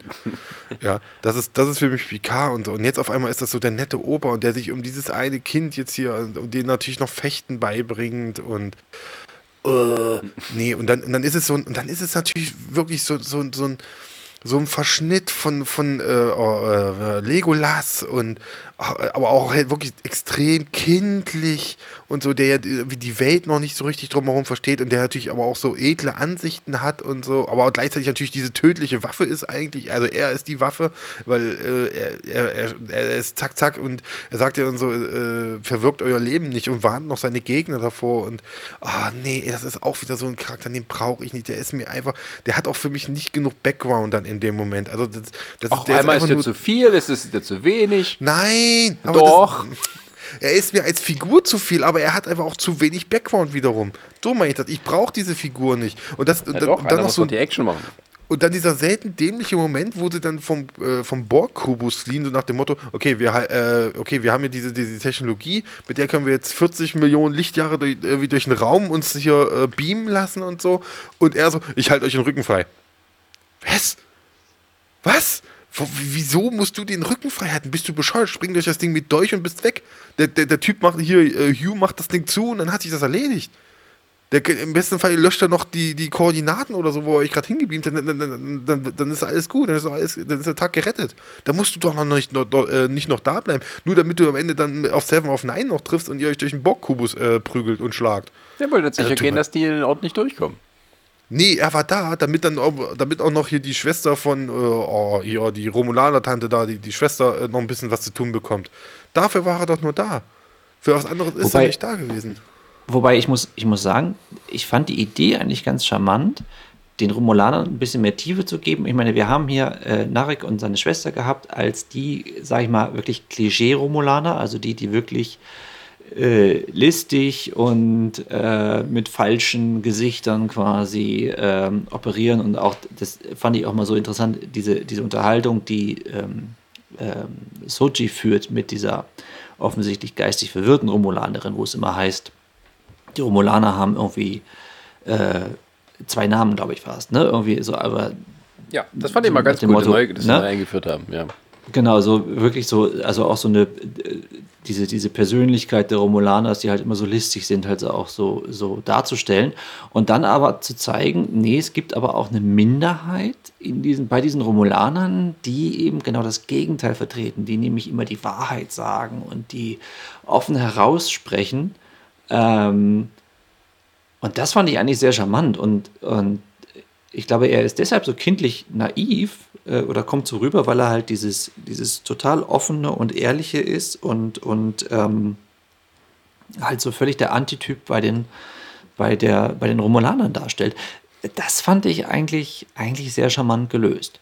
Äh, aber ich gebe dir recht, äh, so diese Martial Arts Geschichte und sowas, das erinnert doch wirklich sehr stark so an Legolas oder sowas. Ich dachte auch so ein bisschen, als dann äh, am Ende dieser Episode, wo äh, Picard auf diesem Flüchtlingscamp ist und wo äh, er von diesem einen Romulaner angegriffen wird und dann Elnor in dem Moment kommt und diesem Romulaner den Kopf abschlägt. Und dann dachte ich so, ach Gott, das, also da war ich echt so, da dachte ich, dass Star Trek sowas so explizit zeigt, das, äh, das hat mich schon ein bisschen umgehauen. Da dachte ich so, das ist, das ist dann wieder der berühmte Tropfen, der zu viel ist, finde ich. Also die Ideen finde ich immer sehr charmant, aber manchmal finde ich es dann tatsächlich auch ein bisschen übertrieben dargestellt. Nein, klar, aber so von der Grundidee her schon. Im, im, im, letzte, im, äh, Im Endeffekt ist es ja auch so, man muss ja auch ein bisschen ein neues Publikum ranziehen. Also äh, und auch sich mal was Neues einfallen lassen. Und dass man sozusagen äh, irgendwie einen romulanischen Martial Arts Kämpfer damit reinholt, der halt mit Schwert äh, sich verteidigt, anstatt mit Disruptor. Ähm, Fand, hat mir gefallen. Also es war jetzt, ich meine, die haben ihn auch so ganz anders gemacht. Der ist ja kein typischer Romulaner. Und äh, ja gut, wenn man unter Nonnen aufwächst, dann äh, ist man wahrscheinlich so kindlich geblieben. Ähm, aber ähm, und diese Schockmomente, ja, es ist aber auch ein verändertes Sehverhalten. Also man kann sowas heutzutage schon bringen. Ähm, und das fand ich jetzt nicht so wild. Es, ist, es passt sich irgendwo auch an den heutigen Sachen mit an. So wie auch sich Next Generation an, damals an die damalige Fernsehlandschaft angepasst hat. Hat ja auch nicht mehr so viel mit den 60er Jahre Fernsehen gemein. Und im Endeffekt musste das auch machen, um nicht sozusagen auch ganz irrelevant zu werden. Ähm, also Gegenbeispiel können wir mal sagen, ist The Orville, aber The Orville ist auch mehr, lebt noch von seiner eigenen Nostalgie-Sphäre, in der sie sich bewegt. Ähm, ja, können wir mal äh, wann anders drüber sprechen. Würde ja. jetzt hier den Rahmen, glaube ich, total gerne. sprengen. Ja, ja. Gerne, gerne. aber ähm, ich fand, ähm, ich fand ihn auch ein bisschen unterbenutzt. Also ich fand ihn gut, wenn er dabei war, aber im Endeffekt hat man so Gefühl gehabt, so in der Mitte, da ist ihnen mal kurz nichts eingefallen, wie sie ihn nun besser integrieren können. Also ich meine, im Endeffekt, die Serie hat vielleicht auch so ein bisschen äh, sich selber das Leben schwer gemacht, indem sie halt so diesen Miniserien-Charakter hatte mit so einer klaren, durchgehenden Handlung, Anfang, Mitte, Ende und alles arbeitet auf einen Höhepunkt hinzu und dann Figuren einführt, die ganz klar dafür ausgelegt sind, dass sie in späteren Staffeln noch weiter ausgebaut werden. Ähm, und sie dadurch eben tatsächlich nur wirklich als Nebenfiguren auch agieren. Also die jetzt tatsächlich immer ein bisschen übertriebener dargestellt sind als die Hauptfiguren und die wahrscheinlich erst noch eine Staffel oder vielleicht mehr brauchen, um sich sozusagen zu finden. Das ist jetzt nichts Neues, gerade auch für Star Trek nicht, aber es ist halt, ähm, wie die Serie an sich aufgebaut war, ähm, ja, haben sich da ein bisschen das, das Leben selber schwer gemacht. Das, das äh, Gegenteil ist so ein bisschen diese Agnes Durati, die ähm, halt tatsächlich auch einen Handlungsbogen hat, der immer mit dem, mit dem tatsächlichen, äh, ja, den großen Zusammenhang ähm, auch komplett zusammenhängt. Ähm, und da ist auch so eine Ver Entwicklung von A nach B bei ihr zu sehen. Über C. Also A, B, C funktioniert bei ihr genauso wie bei, wie bei der eigentlichen Handlung. Wie meinst du jetzt? Die, die Blonde, die Agnes Jurati. Agnes, die Agnes. Agnes. Es gibt auch Menschen in der Zukunft, die Agnes heißen. Ja, also sie äh, klingt so ein bisschen polnisch, hat mein Eindruck, ne? Agnes Jurati? ich weiß es nicht. Ich, hab's, ich, ich weiß nicht, ich habe die aus Englisch geguckt, ich habe auf Deutsch geguckt. Ach so. Aber nee, ich meine einfach vom Namen her. Also, so. Star Trek versucht ja sich immer so breit aufzustellen. Ja. Wie fandet ihr Agnes? Äh, Sebastian, fang du an. Du hast bestimmt gute Worte. äh, ich, ich kann das nur unterstreichen, was Sascha gesagt hat. Die hatte natürlich eine sehr, sehr tragende Rolle, die auch tatsächlich äh, äh, immer wichtiger wurde und vor allem gerade zum Schluss wichtiger wurde durch ihre Expertise. Äh, die hatte so einige Momente, in, gerade in dem Moment, wo sie ähm, den Maddox tötet, wo ich auch dann so dachte, ui, warum? Aber das klärt sich ja dann auf, äh, dankenswerterweise, warum sie das macht. Und ähm, das fand ich schon auch äh, eine sehr interessante äh, Person, weil die halt auch an dieser Schlüsselstelle steht, äh, um wieder mal auf dieses eigentliche große Thema, was so sich durchzieht, dieses äh, das künstliche Leben eben. Ähm, da ist sie ja die Expertin für. Und da kommt äh, ihr ja am Ende auch wieder diese Schlüsselrolle zu, dass sie dann, ähm, dass sie dann ähm, äh, Picard dann auch noch in seinen neuen Körper verhilft und, und sie ist eigentlich so eine Figur, die finde ich auch am meisten noch wächst. Was ich ganz interessant finde, ist, wo sie mit Picard auf diesem Schiff ist und äh, sie versuchen, die Romulaner aufzuhalten am Ende der, der letzten Folge, äh, dass sie auf einmal äh, da buchstäblich über sich auch tatsächlich hinauswächst und das selber auch mitkriegt und merkt, dass sie da, äh, ich glaube, Sachen macht, wo, die sie sich vorher nicht zugetraut hat. Äh, fand ich eigentlich eine sehr, sehr schöne äh, Figur, weil die auch so das Ensemble so ein bisschen abgerundet hat. Die war halt wirklich so der kühle wissenschaftliche Kopf, der dann aber nur am Anfang so kühl ist und später dann natürlich auch so auch wieder die ganzen eigenen Emotionen und äh, wie soll ich das, Schrammen auf der Seele, wenn man so will, mitbringt. Obwohl sie das ja noch am Anfang gar nicht hatte. Ne? Also es ist ja eher so ein bisschen die, ne, die graue Maus, die auch jetzt nicht so selber viel mit Raumfahrt am Hut hat. Äh, ganz im Gegenteil. Ähm, und eigentlich nur ihren Job machen möchte und auch mit Bruce Maddox eigentlich am liebsten ja zusammenleben möchte und dass das alles läuft. Aber sie kennt eben selber die, ähm, die Einschränkungen, die eben die, die Synths, die synthetischen jetzt haben.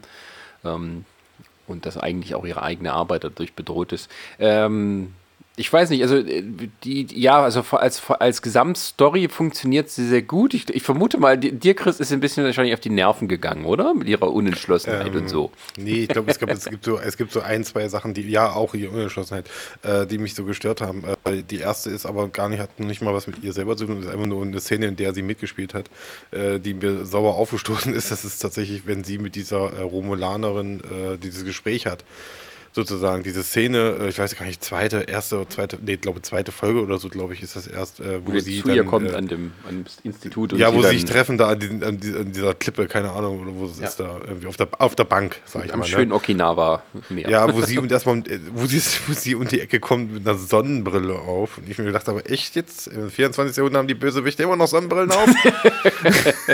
ist das euer Scheiß Ernst? Und äh, das hat auch, das, dafür kann sie ja nichts in dem Sinne. Das ist jetzt nicht ihre Schuld als, als Figur.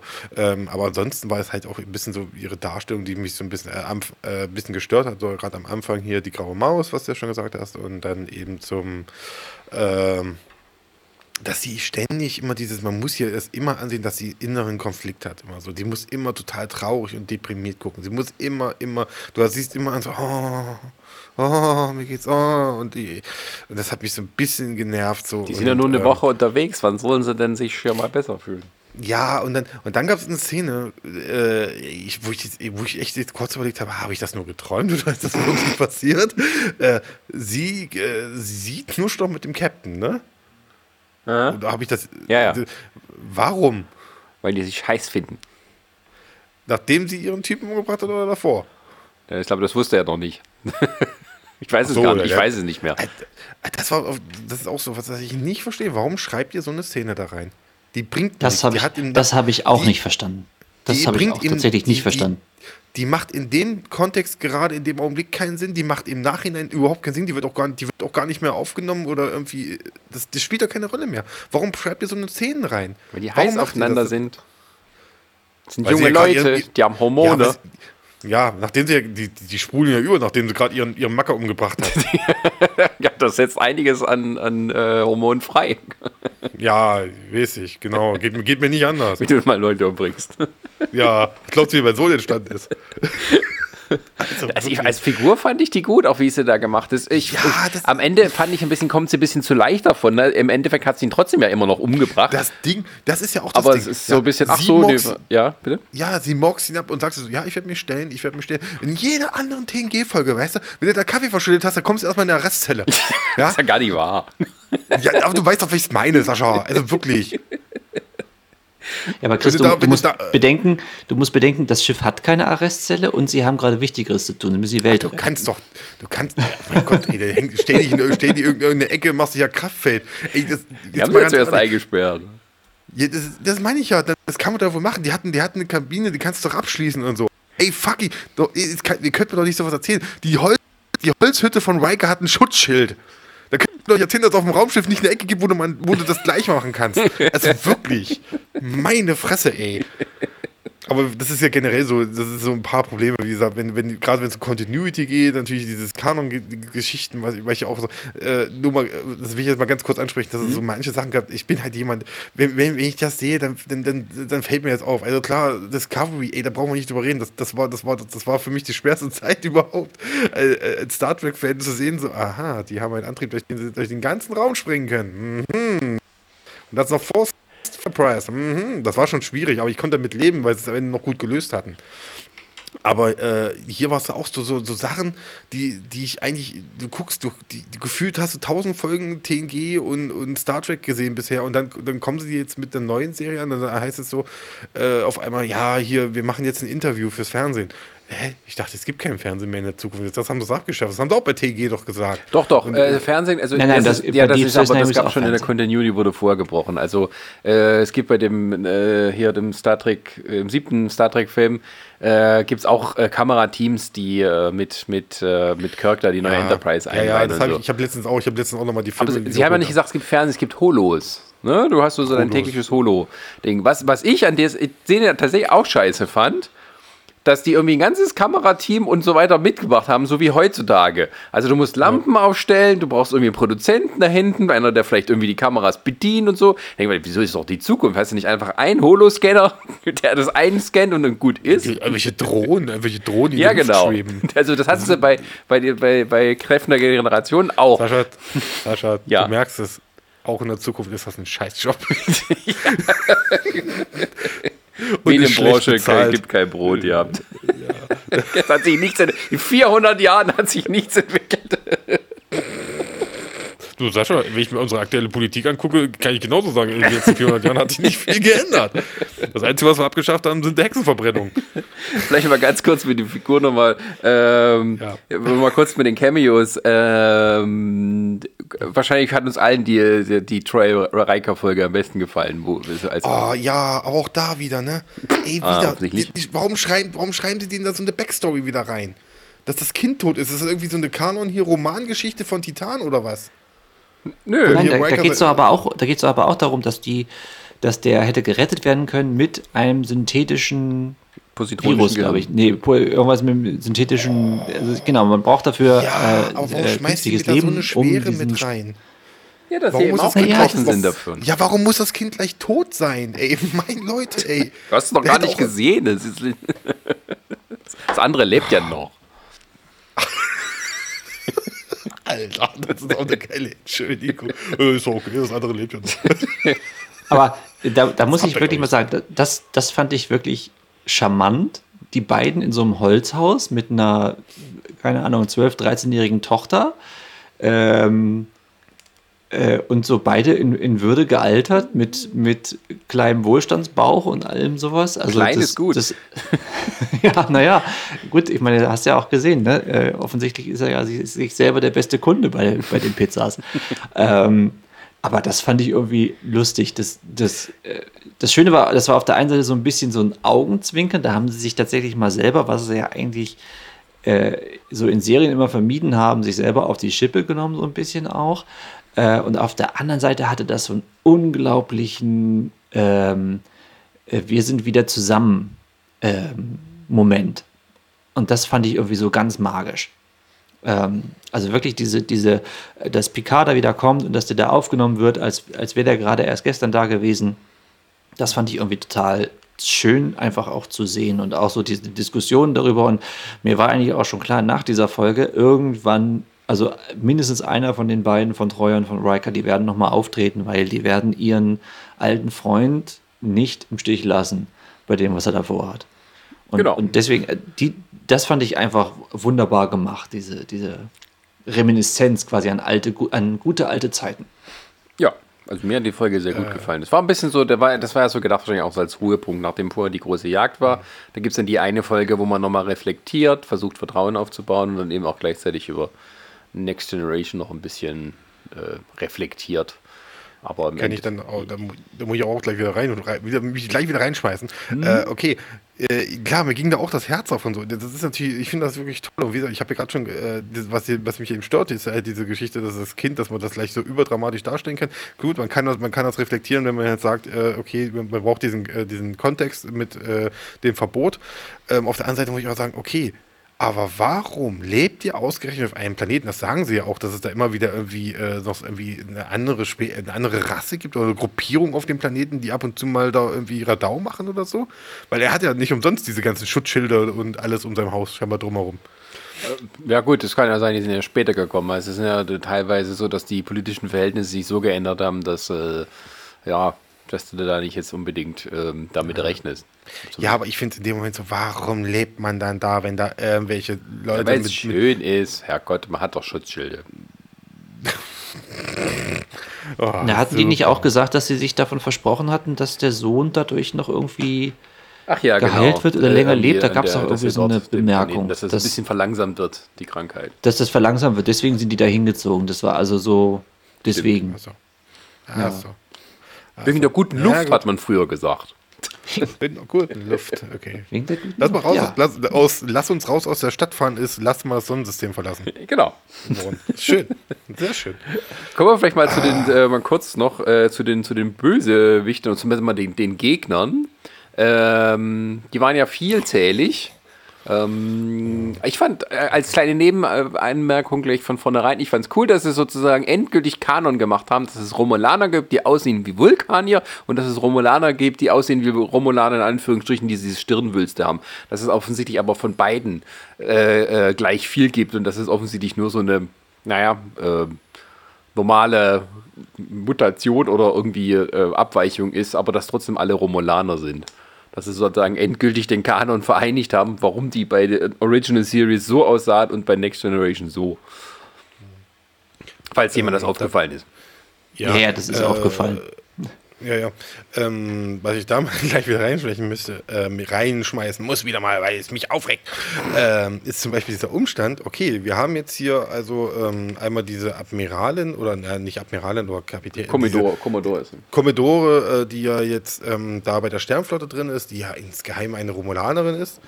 Und ähm, wo ich mir dachte, okay, die hat sich jetzt äh, bei, der, bei der Sternflotte hochgearbeitet sozusagen, im Geheimen und so, mit dem Ziel, alles synthetische Leben zu vernichten. Äh, der, der, ist ganz, äh, tut mir leid, aber für die Romulaner ist das doch, das, äh, hat sie eigentlich gerade den feuchtesten Traum erfüllt, den es überhaupt gibt für die. Die ist so weit oben in der Sternflotte. Das zentrale, äh, das, ja, wie soll ich das nennen? Die ist ja quasi in der Kommandozentrale von, von ihrem größten Feind, der, der, der, der Romulaner eigentlich, ist sie endlich, ist, ist sie drin und so, man könnte ja versuchen, die, die, die Sternflotte von innen heraus zu übernehmen und so, was man ja eigentlich denken könnte, was, was so die Handlung sein könnte für, für wenn man schon die Romulaner als, als, als Gegenspieler hat, aber sie konzentriert, die ist ja überhaupt nicht daran interessiert scheinbar, sondern sie interessieren sich ja wirklich nur auf die, äh, äh, sozusagen äh, die Suche nach diesem Planeten und nach den letzten synthetischen, also klar, sind, das sind eher Fanatiker, das muss man naja, so, aber trotzdem, ich, naja, das fand ich doch trotzdem ein bisschen doof. Du weißt ja nicht, was, was sie gemacht hätte, hätte wäre es ihr gelungen, sozusagen, das von vornherein zu machen. Also. Plan A, Plan A, alles synthetische Leben ver, äh, vernichten, wenn erledigt, Plan B, Sternflotte von innen heraus zerstören. Okay. Genau. Toll. wenn das eine nicht klappt, ja, wir können dann das andere noch machen. nee, also, ich glaube, äh, die, die, die Idee dahinter ist ja, glaube ich, dass sie einfach äh, ein, ein äh, Mitglied des Geheimdienstes von den Romulanern ist und ich glaube einfach so eine, so eine verdeckte Agentin war, die einfach in der Sternflotte Karriere gemacht hat. Wahrscheinlich auch nicht erst seit oh, wie gestern da ist, sondern tatsächlich so für den Geheimdienst wahrscheinlich jahrelang schon gearbeitet hat, ohne aufzufallen, interessanterweise.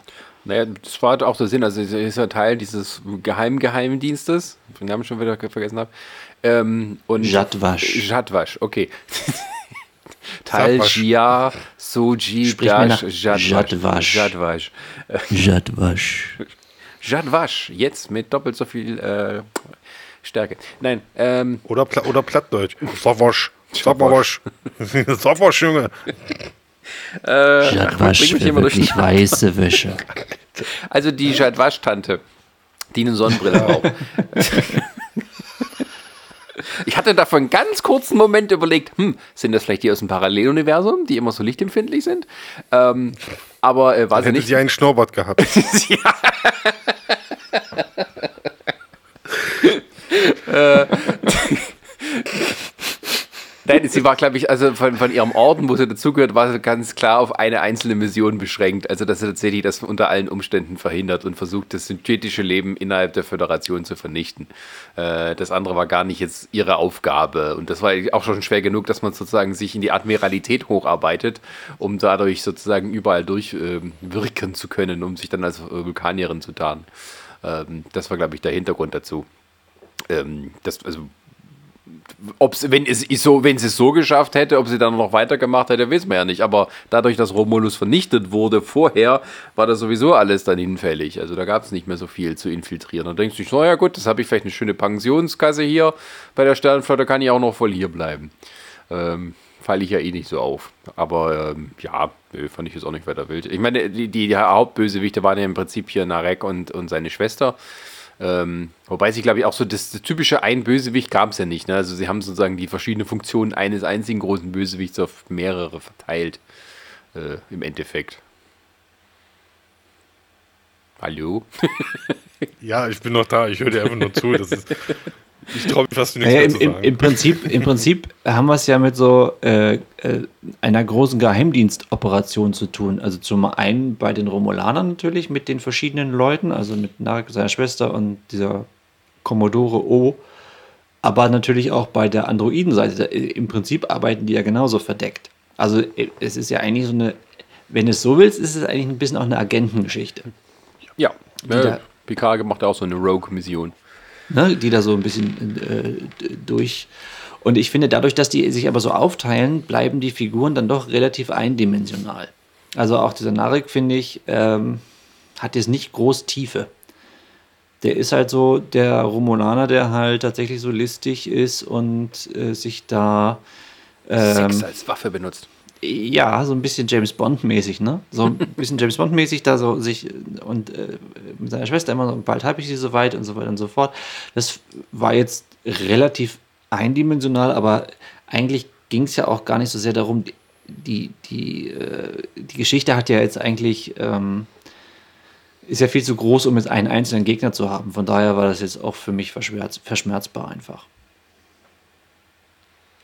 Ähm, naja, ähm, die äh, Narek war zumindest am, noch am ausgearbeitetsten, weil er sozusagen ja, der Hauptbösewicht war aus der Gruppe und, und die Schwester ja auch im Endesgeheim so ein bisschen gegen ihn gearbeitet hat, weil sie nicht zufrieden mit seiner Arbeit war und mehr so radikalere Lösungen bevorzugt hat. Ähm, aber sie war ja so etwas, die die noch etwas arschigere, wo es dann der Moment schöner war, wo Seven of Nine sie über ähm, die Brüstung geschmissen hat. Ähm, und äh, ja, der Narek, ähm, dem hat man es aber abgekauft, dass er zumindest gute Gründe hatte. Also das war zumindest da.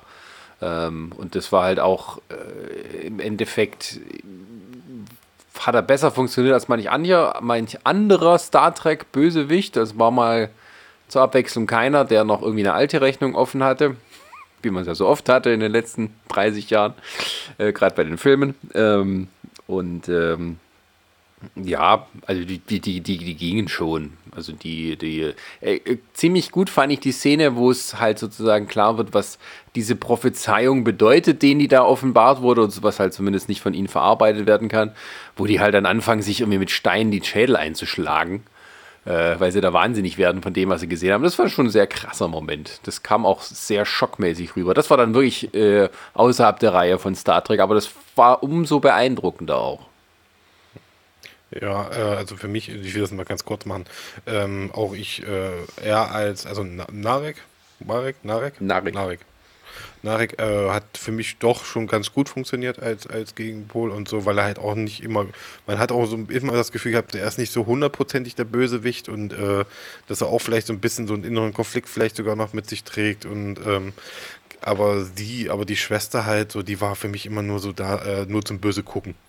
Was anderes hat die für mich eigentlich fast nicht gemacht in der Nein. Serie. Die hat immer, die, die war immer Sexy nur da böse und so. Gucken ja, sexy böse gucken und so und äh, sich sogar noch an ihren eigenen Bruder irgendwie gefühlt dran machen, meine ich, äh, gab es auch sogar noch Szenen, äh, die dann so wo ein bisschen so das unterschwellig so ein bisschen mitkommen, wo ich dachte habe, äh, okay, es sind Romulaner, vielleicht sind die ja so, aber äh, äh, und dann, äh, aber dann, also ja, also wie gesagt, er funktioniert, sie ist halt für mich so ein Beiwerk, was ich was, was einfach nur oberflächlich ist und was ich einfach, äh, ob man das braucht, ja, kann man sich drüber streiten.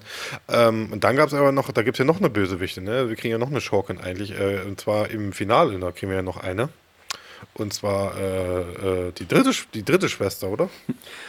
Ja, zumindest ist sie ein bisschen radikaler aufgestellt als ihre anderen Androiden-Kolleginnen, aber auch nicht viel mehr. Ja, und da ist für mich, und hier ist für mich wirklich der, der Knackpunkt, also da gerade die letzten, also dieses, ich weiß was, war es ja eigentlich sozusagen eine Doppelfolge eigentlich, oder ja. beziehungsweise das Finale, ähm, also da, da hat für mich so vieles nicht hingehauen. Also das, das hat wirklich, es hat so wehgetan, erstens, was das Tempo angeht, was sie, wie sie da auf einmal, äh, wenn sie auf diesem Planeten ankommen, äh, wo sie für mich dann, äh, wo sie gedacht haben, okay, wir haben jetzt noch ein paar, lass mal, hat noch irgendwie jemand Ideen, okay, okay, wir schmeißen jetzt alle mal so einen Topf hinein, ob das, äh, egal was jetzt kommt, Hauptsache es soll irgendwie neu wirken oder so, das geht dann schon los, wenn die ankommen und auf einmal steigen da, steigen da halt diese Blumen auf vom Planeten, wo ich schon gesagt habe, ey, warum macht ihr das jetzt? Äh, okay, als Schauwert, ja, es ist nett und so, aber das, das, das, das, muss, jetzt für mich nicht so einen großen Sinn jetzt ergeben eigentlich. Also ich, ich, ich habe es nicht verstanden, warum, warum muss das jetzt, das ist, das ist reines Schauwerk jetzt, was ihr hier gerade macht. Und, das macht doch nicht schlimm. Ja, aber du hast einen Planeten, auf dem synthetisches Leben ist, mach doch mal hier irgendwas Cooleres als das oder so. Schickt irgendwelche Drohnen oder irgendwas. Oder nicht sowas. Ja, aber Drohnen kennt doch jeder. Das ist wieder Klischee. Ja, das ist alles Matrix. Jetzt ja, hat man Orchideen im Weltraum. Ja, super. Äh, Das hatten wir vorher ähm, noch nicht gehabt. Ja, und wie gesagt, Schweine, Schweine hatten wir schon im Weltraum.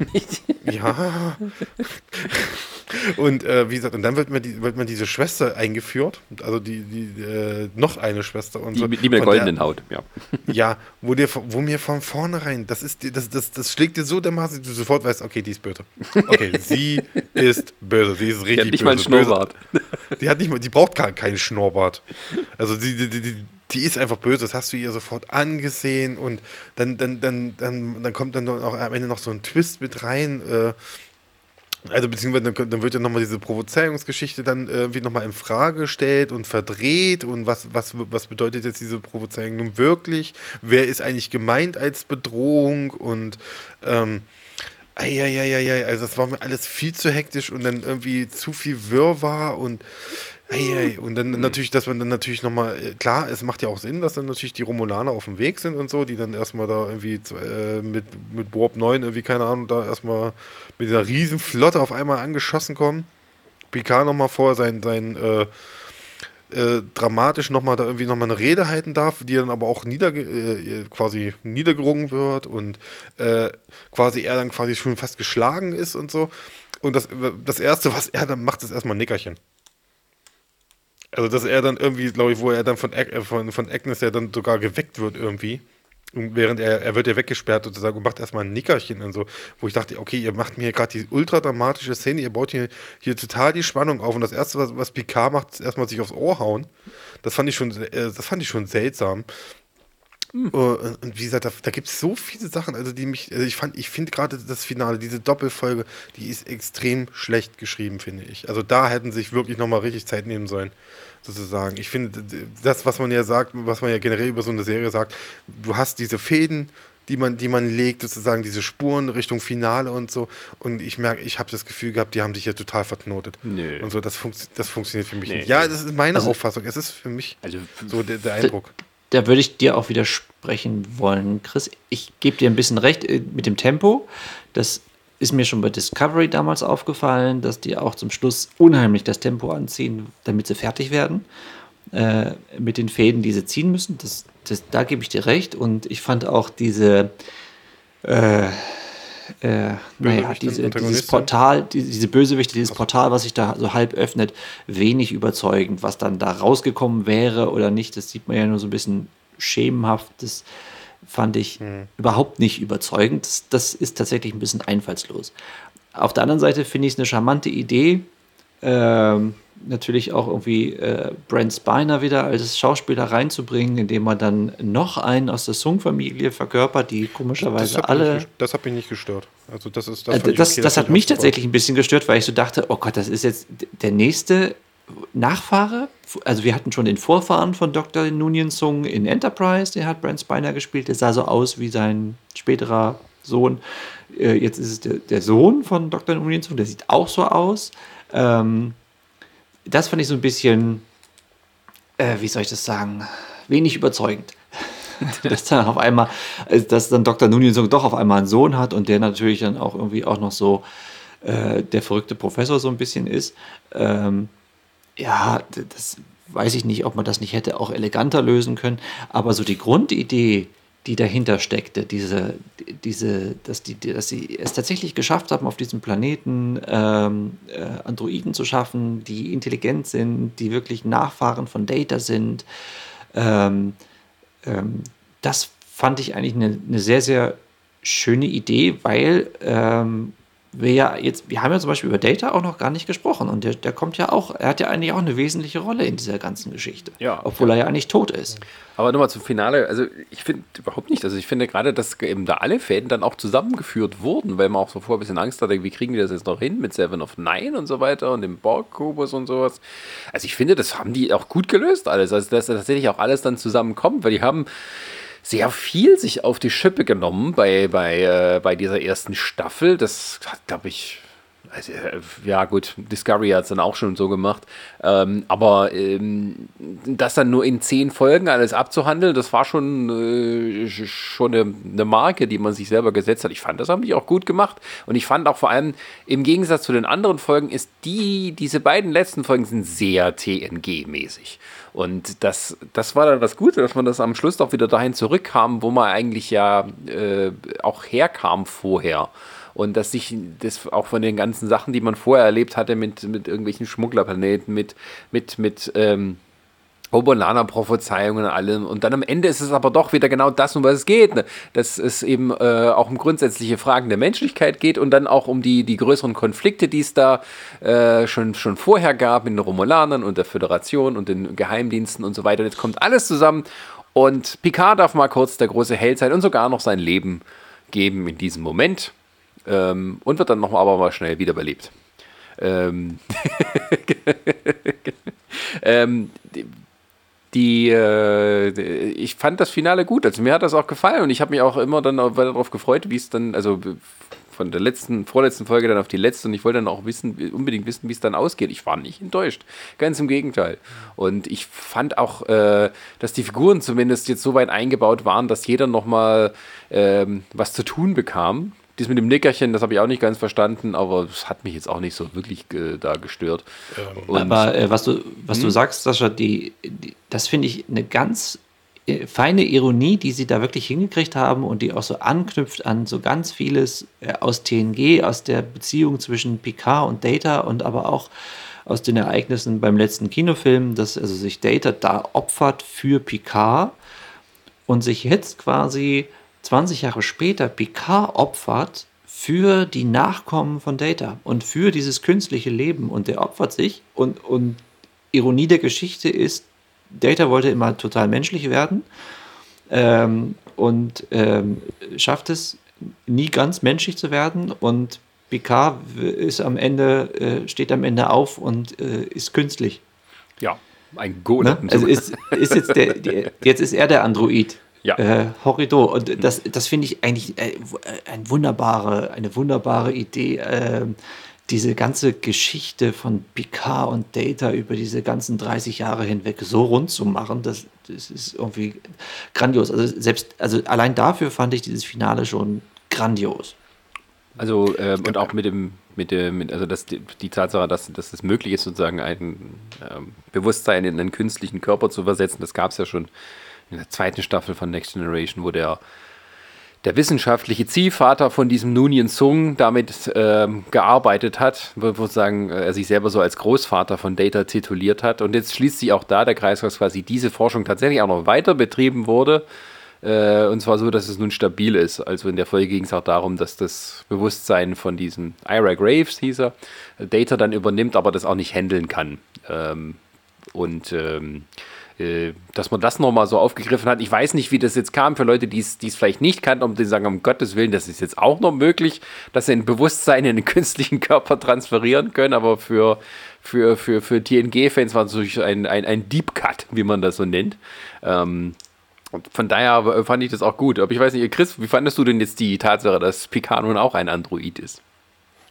Ich wollte gerade wollt schon reinhaken. So, ah, interessant. Die können also das Bewusstsein eines Menschen in einen Androiden verpflanzen, aber sie können keine Pille gegen, gegen Alkoholismus einsetzen. Diese Schweine. Das ist ja ein anderes Forschungsfeld. Vielleicht hätten die mal gefragt, glaube, dann hätten die was für die nee, gemacht. Nee, nee, wenn in der Zukunft immer noch CDU und CSU regieren, dann, da gibt es keine Pille gegen Alkoholismus. da steckt genug Lobbyarbeit hinter. Na, meistens haben wir auch noch außerirdische Präsidenten der Föderation. So weit ist gekommen. Außerirdische Christen, oh mein Gott. Nein, Präsidenten. oh Gott, der meine ich ja, außerirdische Christdemokraten, oh Gott. Wieder Orban? Äh, ja. äh, oh Gott, das bitte nicht. Ähm, nee, ich wollte auch noch zwei kleine sagen. Ich fand das sehr lustig, äh, weil ihr auch schon gesagt hast, äh, dass das für dich so äh, gerade die, die beiden letzten Folgen so sehr an TNG erinnert haben. Äh, ich finde es lustig, dass dann äh, gerade, wo, wo die dann auf dem Planeten landen und dann diese Siedlung finden, was ja quasi eigentlich nur fast ein großes Haupthaus ist mal wieder, wo ich immer gedacht habe, äh, das ist TNG. Das ist immer so. Die reisen irgendwo hin, da ist ein Planet, ah, wir haben hier, hier äh, wir haben Notruf erhalten, wir fliegen mal hin. Da ist ein ganzer Planet und da steht nur ein einziges Haus drauf. ja. Das gibt, das ist nie so, die kommen noch, die kommen, also wirklich bei TNG, also äh, bei Star Trek generell, wenn die immer zum Planeten hinfliegen, da ist nie wirklich was Industrielles. Also da gibt es nie eine große, große Bevölkerung auf dem Planeten. Doch, du fragst, doch, doch. Ja, das sagen sie, das sagen sie mal. Wie viele leben denn auf dem Planeten? Eine Million, eine Million Lebewesen. Oh, denkst du so, ja, mein Gott, das ist irgendwie mal eine etwas größere Stadt. Okay, was, das ist doch nichts. Ihr habt einen ganzen Planeten. Was macht denn ihr? Wir kriegen es hier nicht gebacken hier auf der Erde. Wir machen alles kaputt. Wir sind hier keine Ahnung, wie viele Milliarden. Und das war immer so ein Ding, was mich früher gestört hat. Das wollte ich jetzt nur mal kurz eingeworfen Aber das war, deswegen, das war auch für mich so der TNG, lass dich mal wieder, ah, sie kommen auf den Planeten, es gibt nur ein Haus. Ja, okay, die verstecken sich ja da. Ja, ja, ja, in den einen Haus. Aber äh, Chris, da würde mich jetzt mal interessieren, äh, weil du gesagt hast, du fandest das Finale so furchtbar. Äh, die Szene mit Picard und Data in, diesem, in dieser komplexen Quantensimulation. Da kommen wir, da kommen wir noch hin. Da kommen ja, wir machen wir doch jetzt gleich. Es gibt, es, gibt noch, es gibt noch, es gibt, ja, ja. gleich. Es gibt dann nur noch zwei Sachen, die mich, äh, eine Sache, die mich noch auch so, die, es ist so, ich sehe diese Formel, äh, die ihr da gerade äh, gesprochen habt, diesen Kreis, den sie da schließen wollen, sozusagen mit Data und, und Picard, den sehe ich auch da. Aber es sind dann wieder so diese kleinen Zwischenmomente, wo ich, die mich dann wieder rausreißen. Also so, dem dieses Nickerchen, weil ich schon gesagt habe, auch diese Szene mit dem Fußball. Mit dem Fußball. Also wirklich. Mm. Warum macht ihr sowas, wo, die, wo sie diese, dieses Portal öffnen verhindern wollen? Mit einem Fußball. Ja. Warum? Und? Ja, warum? Ihr, ihr seid mit dem Raumschiff halt da. Dort. Du musst mal arbeiten mit dem, was du hast. Ja, mit dem Fußball.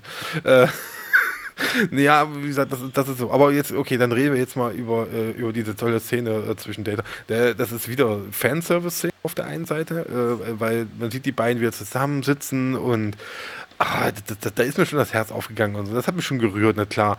Ähm, ich will auch nichts daran aussetzen an der Szene und so. Äh, wie gesagt, für mich kam es dann irgendwie auch zum Teil so ein bisschen abrupt dann plötzlich, also dass er sitzt und dann auf einmal schon anfängt so, bin ich tot? Hm. Äh, und dann so sind im, ist das das Jenseits? Hm, nee. äh, und dann, okay, und dann habe ich dann, da, da, kam mir auch, dass, dass das dann so ein bisschen, wo sie dann eigentlich genau, wo er genau gewesen ist und warum er da gewesen ist und so. Und das war schön. Und, und dann natürlich Data, der natürlich sagt, äh, ich äh, tun Sie mir diesen letzten Gefallen halt, ne? Bitte, äh, bitte schalten Sie es ab, also machen, sozusagen machen Sie die Maschinen aus. Ähm, weil das halt diese, diese Vervollständigung ist von dem Traum, den Data immer hatte, äh, dieses Menschlichsein und so. Natürlich gehört zum Menschlichsein auch das, das war ein schöner Abschluss. Also, ähm, äh, ist, äh, wirklich, ich, ich weiß nicht, wie ich es empfunden hätte, wenn sie sich entschieden hätten zu sagen, okay, wir klonen Data. Also wir, wir, wir erschaffen einen neuen, wir erschaffen Data wieder neu zum Leben sozusagen und so. Äh, ich weiß nicht, wie ich das empfunden hätte, aber äh, das stand auch wohl ja nie zur Debatte, weil ja äh, äh, der, glaube ich, im Interview selber gesagt hat, er, er, hat, er hat kein Interesse mehr, Data zu spielen. Ja, ich meine, im Endeffekt widerspricht man sich ja dann auch selber, indem man sagt, okay, das ist ein Android, der altert eigentlich nicht wirklich. Und von daher musste dann immer quasi mit CGI nacharbeiten, damit er dann aussieht wie früher. Ähm, Sie haben es ja hingekriegt. Ich fand das, also gerade in der ersten Folge, das sah, das sah wirklich gut aus.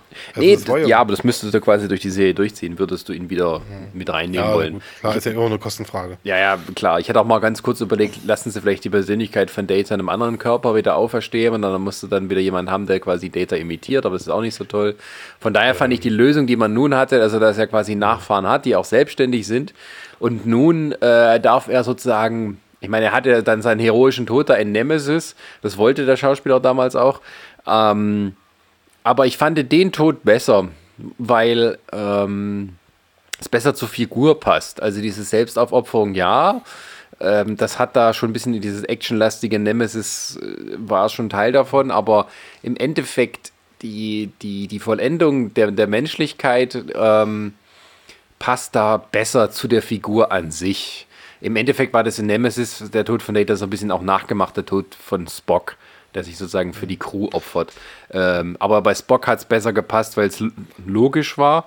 Und hier ist es logisch innerhalb von der Data-Geschichte. Und äh, es sind auch lauter so kleine Sachen dabei. Also dieses Zimmer, wo die da sitzen, das ist, erinnert an dieses ähm, an dieses ähm, Kaminzimmer, das er in der letzten Next Generation Folge hat, wo er in der Zukunft irgendwie Professor in also Cambridge oder irgendwas ist und ähm, hat auch so ein Kaminzimmer und das sieht so ähnlich aus, nur halt so wie quasi alles schwarz und abgestorben und äh, wie so eine, ja, eine tote Simulation. Ja. Na, und vor allen Dingen greift das auch, äh, äh, es greift auch ähm, die alte Sherlock Holmes-Geschichte auf, die Data ja immer hatte. Stimmt. Ne? Also Sherlock Holmes, der auch, der auch in so einem Stuhl am, am Kamin sitzt äh, ich finde, das wird da auch nochmal ganz deutlich aufgegriffen. Aber was du auch richtig sagst, Sascha, ähm, dass das äh, ein würdiger Tod ist und interessanterweise ja auch äh, diese Geschichte in Nemesis wieder rund macht oder auch wirklich beendet, weil da hatte man ja diese Hintertür offen gelassen dass er dann bevor in der letzten Szene mit Picard dann da saß und beim Wein und dann hat er ja angefangen noch dieses Lied zu summen, Blue Skies und das kommt ja jetzt wieder, das ist ja da wieder da, dieses Lied. Und es ist ähm, auch äh, das, mit was die Serie angefangen hat. Also Nemesis hörte ja sozusagen mit diesem Singen von Blue Skies auf. Ja, und, ja genau. Und, und Picard fängt ja genau da an. Und äh, dass das jetzt zum Schluss auch wieder kommt, das, äh, das fand ich sehr schön. Genau, und, und das macht die Sache dann irgendwie jetzt, dass dann wirklich diese Hintertür beendet ist, dass Data ja quasi immer wieder wie so, als ob man immer seine Festplatte nochmal auf eine andere Festplatte kopiert, äh, mit seinen Erinnerungen und sowas immer noch da ist und irgendwo, und jetzt hat man wirklich mal diesen Cut gemacht und das fand ich auch wirklich sehr, sehr schön, um diese Sache auch rund zu machen. Und wie gesagt, das ist die Ironie der Geschichte, Data ist jetzt endgültig tot und Picard nicht. Picard lebt erstmal noch in seinem Androidenkörper weiter. Und das ist, äh, finde ich, äh, irgendwie schön gelöst. Und, und, lustigerweise, das habe ich dann hinterher noch äh, äh gelesen, das ist natürlich auch nochmal so ein kleiner Wink oder so ein kleines Augenzwinkern, dass das Blue Skies äh, in der Serie jetzt Picard gesungen wird von der Schauspielerin, die Sochi spielt. Mhm. Ah, also quasi die, die Tochter, die Tochter singt jetzt dieses Lied, was er in Nemesis äh, gesungen ah, das wusste ich gar nicht. Dass das, das macht die Sache ja nochmal runter.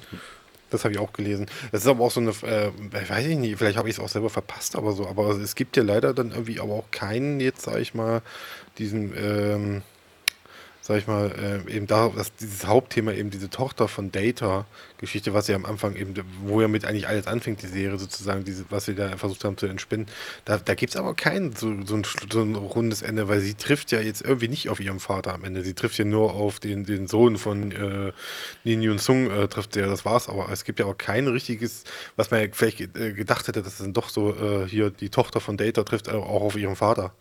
Aber das gibt es ja eigentlich nicht in dem Sinne. Ähm, ja, das stimmt schon. Ähm, aber ich glaube, das hätte man auch nicht machen müssen, weil ich glaube, dann wäre das, was wir jetzt eben bekommen haben, dieses Ende, was ihr ja gerade beschrieben hättet, ich glaube, das hätte dann vielleicht auch äh, eher gestört, als äh, wirklich funktioniert. Ja, es ist aber Und auch. Es so ist ja auch nicht seine direkte Tochter, ne? Also es ist ja, sie ist ja trotzdem geschaffen worden, nicht von ihm selbst, von Data, sondern halt wirklich von den anderen. Also sie ist ja quasi nur so, wenn man so will, in der Dynastie kommt sie dann als nächstes. Ich glaube, Sie hat ja auch jetzt nicht so eine, sie war ja selber jetzt auch nicht so, dass sie gesagt hat, Data ist mein Vater. Nee, und ich glaube, dann hätte nämlich so eine Szene auch gar nicht funktioniert, wie du sie ihm gerade beschrieben hast, ja, dass ja, sie jetzt ich, auf ihn getroffen wäre. Ich finde halt, ich finde halt, ähm, im Endeffekt ist es eine Serie, die auch ausgelegt ist, tatsächlich noch mehrere Staffeln zu haben. Wie viele steht wahrscheinlich in den Sternen, je nachdem, wie Patrick Stewart möchte. Ähm, kann, nicht möchte. Kann, lange noch kann. da ist er noch, also für 80 ist er noch sehr robust unterwegs. Ja. Ähm, aber ähm, ich, ich, äh, ich denke, ein bisschen mussten sie auch einfach offen lassen, um noch was für die zweite Staffel zu haben. Zumindest erstmal für die zweite. Ähm, deswegen äh, würde ich vielleicht also auch mal kurz dann sozusagen zum, zum, äh, zum, zum letzten Punkt kommen. Und zwar ähm, Freut ihr euch auf eine zweite Staffel? Chris hatte schon die Frage beantwortet. Äh, beziehungs verfasst. Beziehungsweise, was kann man denn von einer zweiten Staffel denn erwarten? Weil es sozusagen mal eine große Geschichte ähm, geht um Leben, Tod, das Menschlichsein. Ähm, ja, und jetzt sind alle irgendwie noch in der La Sirena versammelt. So viel Platz ist da jetzt auch nicht. Ähm, aber was kommt denn nun als nächstes? Machen die weiter als A-Team im Weltraum? Oder ähm, wie, wie, wie kann es jetzt weitergehen? Na, ich, ich würde mir ja, aber das hängt auch so ein bisschen damit zusammen, dass ich immer noch dieser Föderation als Utopie nachtrauere. Ich würde mir ja wünschen, dass sie in der zweiten Staffel wieder ansetzen, um zu sagen, wir müssen uns auf unsere alten Werte besinnen und wir müssen die Föderation wieder zu dem machen, was sie mal war und für, für das sie mal stand.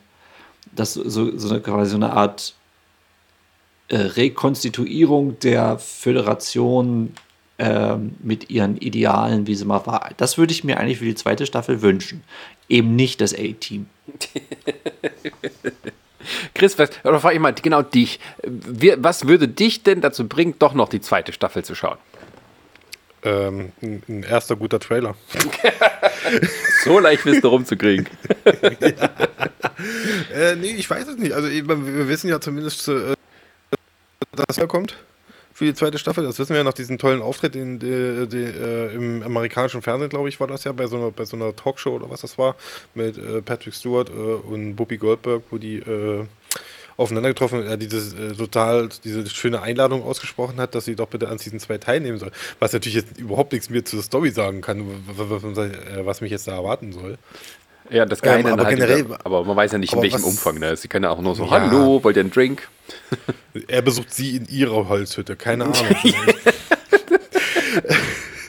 äh, ich weiß es nicht, ich, ich, ich wüsste jetzt nicht, also was mich da, ich würde auch mal gerne ein bisschen mehr wieder so dieses, äh, äh dieses Sternflottenmäßig, oh mein Hus, äh, Gott, äh, ähm, ja, dieses Sternflottenmäßige auch mal also das ist das, was das habe ich ja nie, das habe ich ja gar nicht gesagt zu Anfang, ähm, dass ich das äh, für mich wenig, äh, gerade was diese Intuition äh, angeht, äh, Intuition. Jetzt musst du nochmal anfangen, du warst gerade sehr abgehackt. Ich war gerade wieder ab, ab, Ja.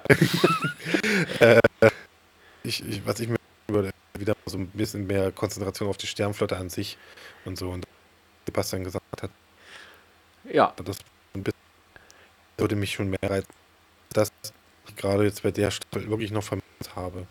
Weil es eben für mich, äh, was ich nicht, sag, äh, nicht gesagt habe, es, es hat, es ist Star Trek und so, aber es hat sich für mich gerade äh, wie nicht so sonderlich danach angefühlt. Also wir haben da wirklich so dieses, dieses durchorganisierte, diese, dieses, okay, hier ist diese, hier ist die große Sternflotte, das ist jetzt das große Ding und hier ist die Zentrale, hier auf, hier ist die Erde, der Mittelpunkt davon eigentlich. Und ähm, das hat mir das irgendwie das Gefühl gehabt, das war für mich nicht die Sternflotte, wie ich sie äh, gerne hätte, sondern das hat sich mehr angefühlt wie so eine kleine äh, Werbeagentur, äh, wo man mal hingehen kann und was buchen kann. Ich habe da nicht das große, diese, diese, dieses große, äh, ich will nicht sagen intergalaktische, aber eben dieses riesige, ähm, diese, dieses Universum, ich habe es noch nicht richtig gespürt und so. Also dass der Picard ist da irgendwo drin und das passiert da und so. Na klar, es ist ja auch eine, es ist, es ist ja Star Trek Picard und, und nicht eben Star Trek Enterprise, äh, wo es immer um seine Crew geht, sondern es geht ja wirklich um einen Charakter in dem Sinne, der äh, jetzt sozusagen äh, seine letzten Abenteuer erlebt.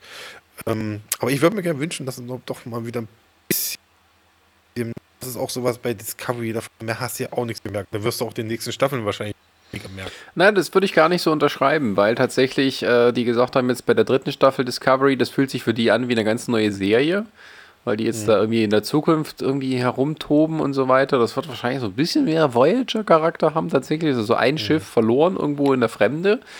Mhm. Ähm, aber ich glaube, ich weiß schon, was du meinst. Also die neuen Serien ähm, und auch die Filme davor, ähm, dieses Gefühl sozusagen, wie man das früher hatte, dass man eine Crew hat, äh, Raumstation oder Raumschiff ist es mal dahingestellt, aber die jede Woche sozusagen mit einem neuen Konflikt sozusagen in Berührung kommen, vielleicht mit einem neuen philosophischen Problem auch.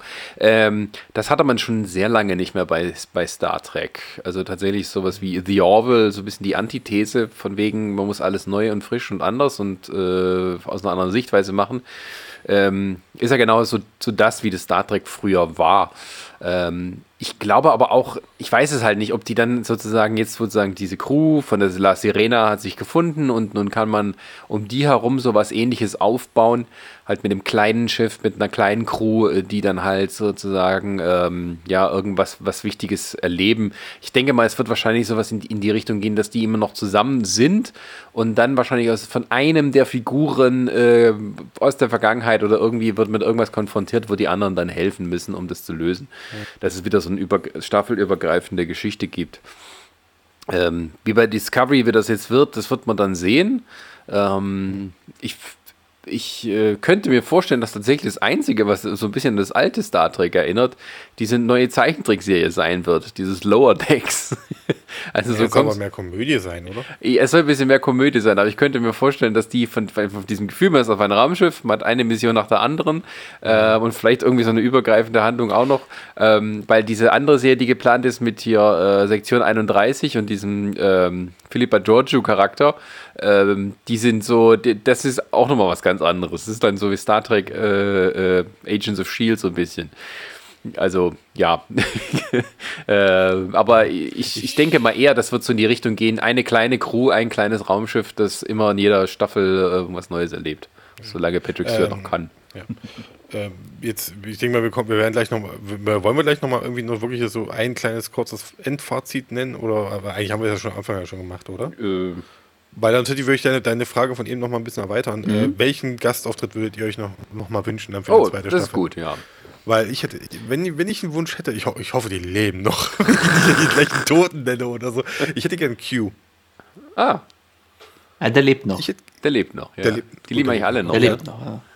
Ja, ja. Deswegen, ich hätte gerne Q. Also, ich würde mir, ich würde mir Worf gerne wünschen. Oh, das habe ich, da habe ich übrigens gelesen. Der, der ist ja, der, der ist ja der, äh, jetzt in der, in der Zeitlinie Star Trek PK ist er, er der Captain sein, ne? Von der Enterprise, so wie ich das gelesen habe. Was? Okay. Ja, so also äh, das ist in dem in diesem Roman, den es zu Picard gibt, der diese Vorgeschichte so ein bisschen ausbreitet mit der romulanischen Flüchtlingsgeschichte und, und diesen Ereignissen auf dem Mars. Also mhm. da gibt es ja diesen einen Roman und ja, ja, das, das stimmt. Da ist, wird Worf zum Captain der Enterprise gemacht, weil der Picard gehen muss. Ach so. Ich widerspricht ihm keiner. und und äh, deswegen, also dieser Roman ist, ich, ich, äh, ich habe ihn noch nicht ganz durch, ich lese ihn gerade, äh, der ist halt auch ein bisschen ganz äh, interessant, weil der diese Beziehung zwischen Picard und Raffi nochmal so ein bisschen beleuchtet, weil sie nennt ihn ja auch GL und so. Und also das ist so. Äh, sie war ja dann die erste Offizierin von ihm quasi ähm, auf dem Schiff, äh, was diese Flüchtlingsrettungsflotte quasi befehligt hat.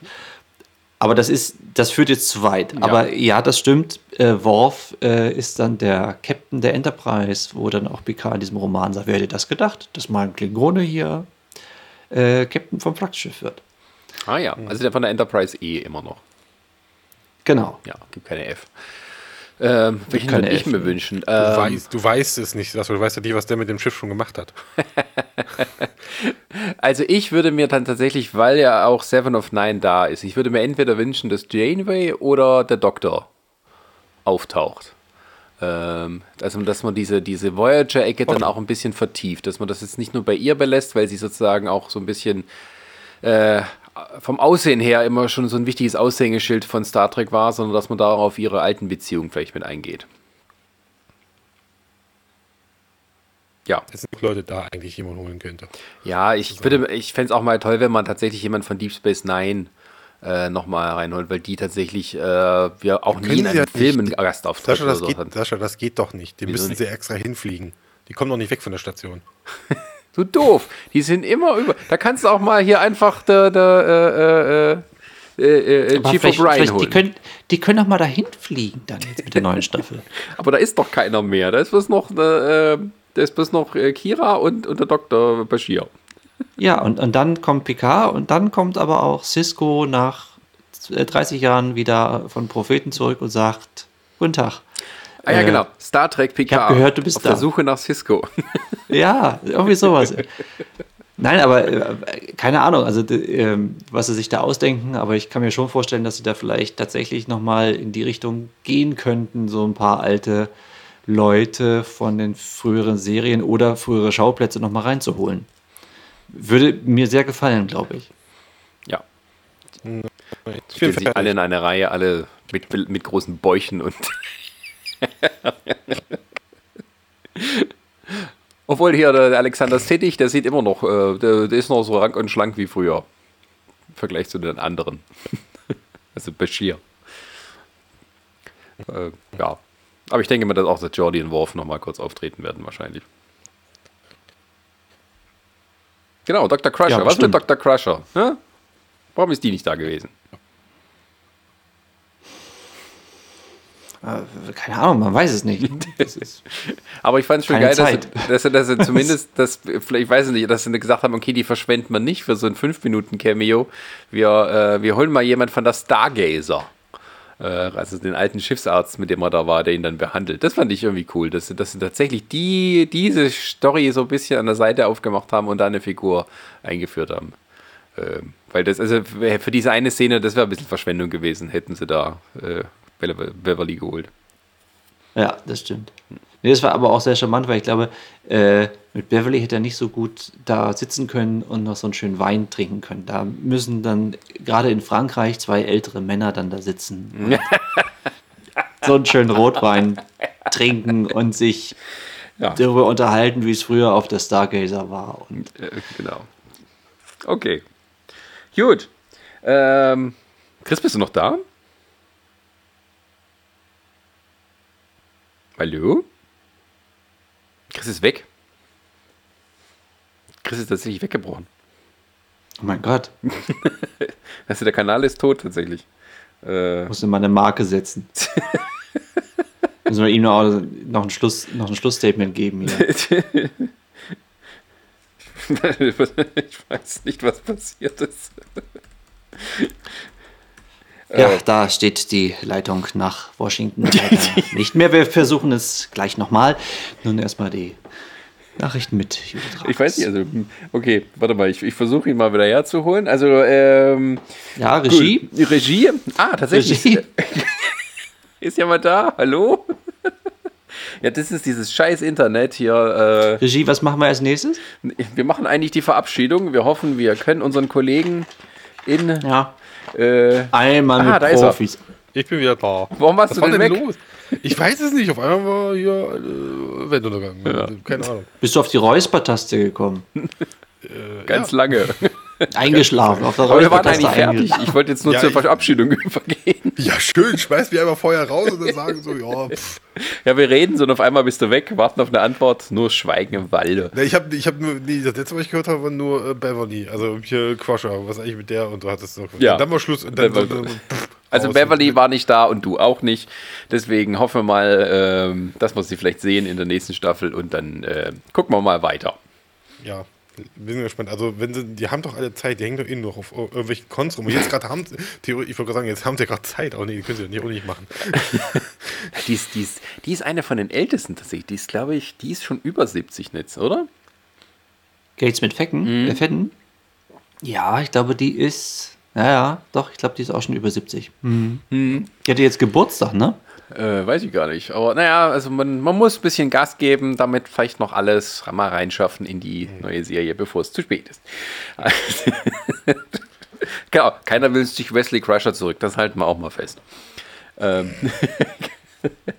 Aber der, gut. Sitzt der sitzt auf Deep Space Nine. Ja. Alleine. Alleine. Und warum? Aus Gründen. Keiner spielt mit ihm. Richtig. Okay, gut. Vielleicht, dann, kriegen wir noch, vielleicht kriegen wir noch Tom Paris irgendwie nochmal. Der passt auch nicht mehr durch die Tür. Aber. Nee, der fliegt, der, der, der, ich glaube, der fliegt auf Pandora. Nee, ah, nee, der ist tot.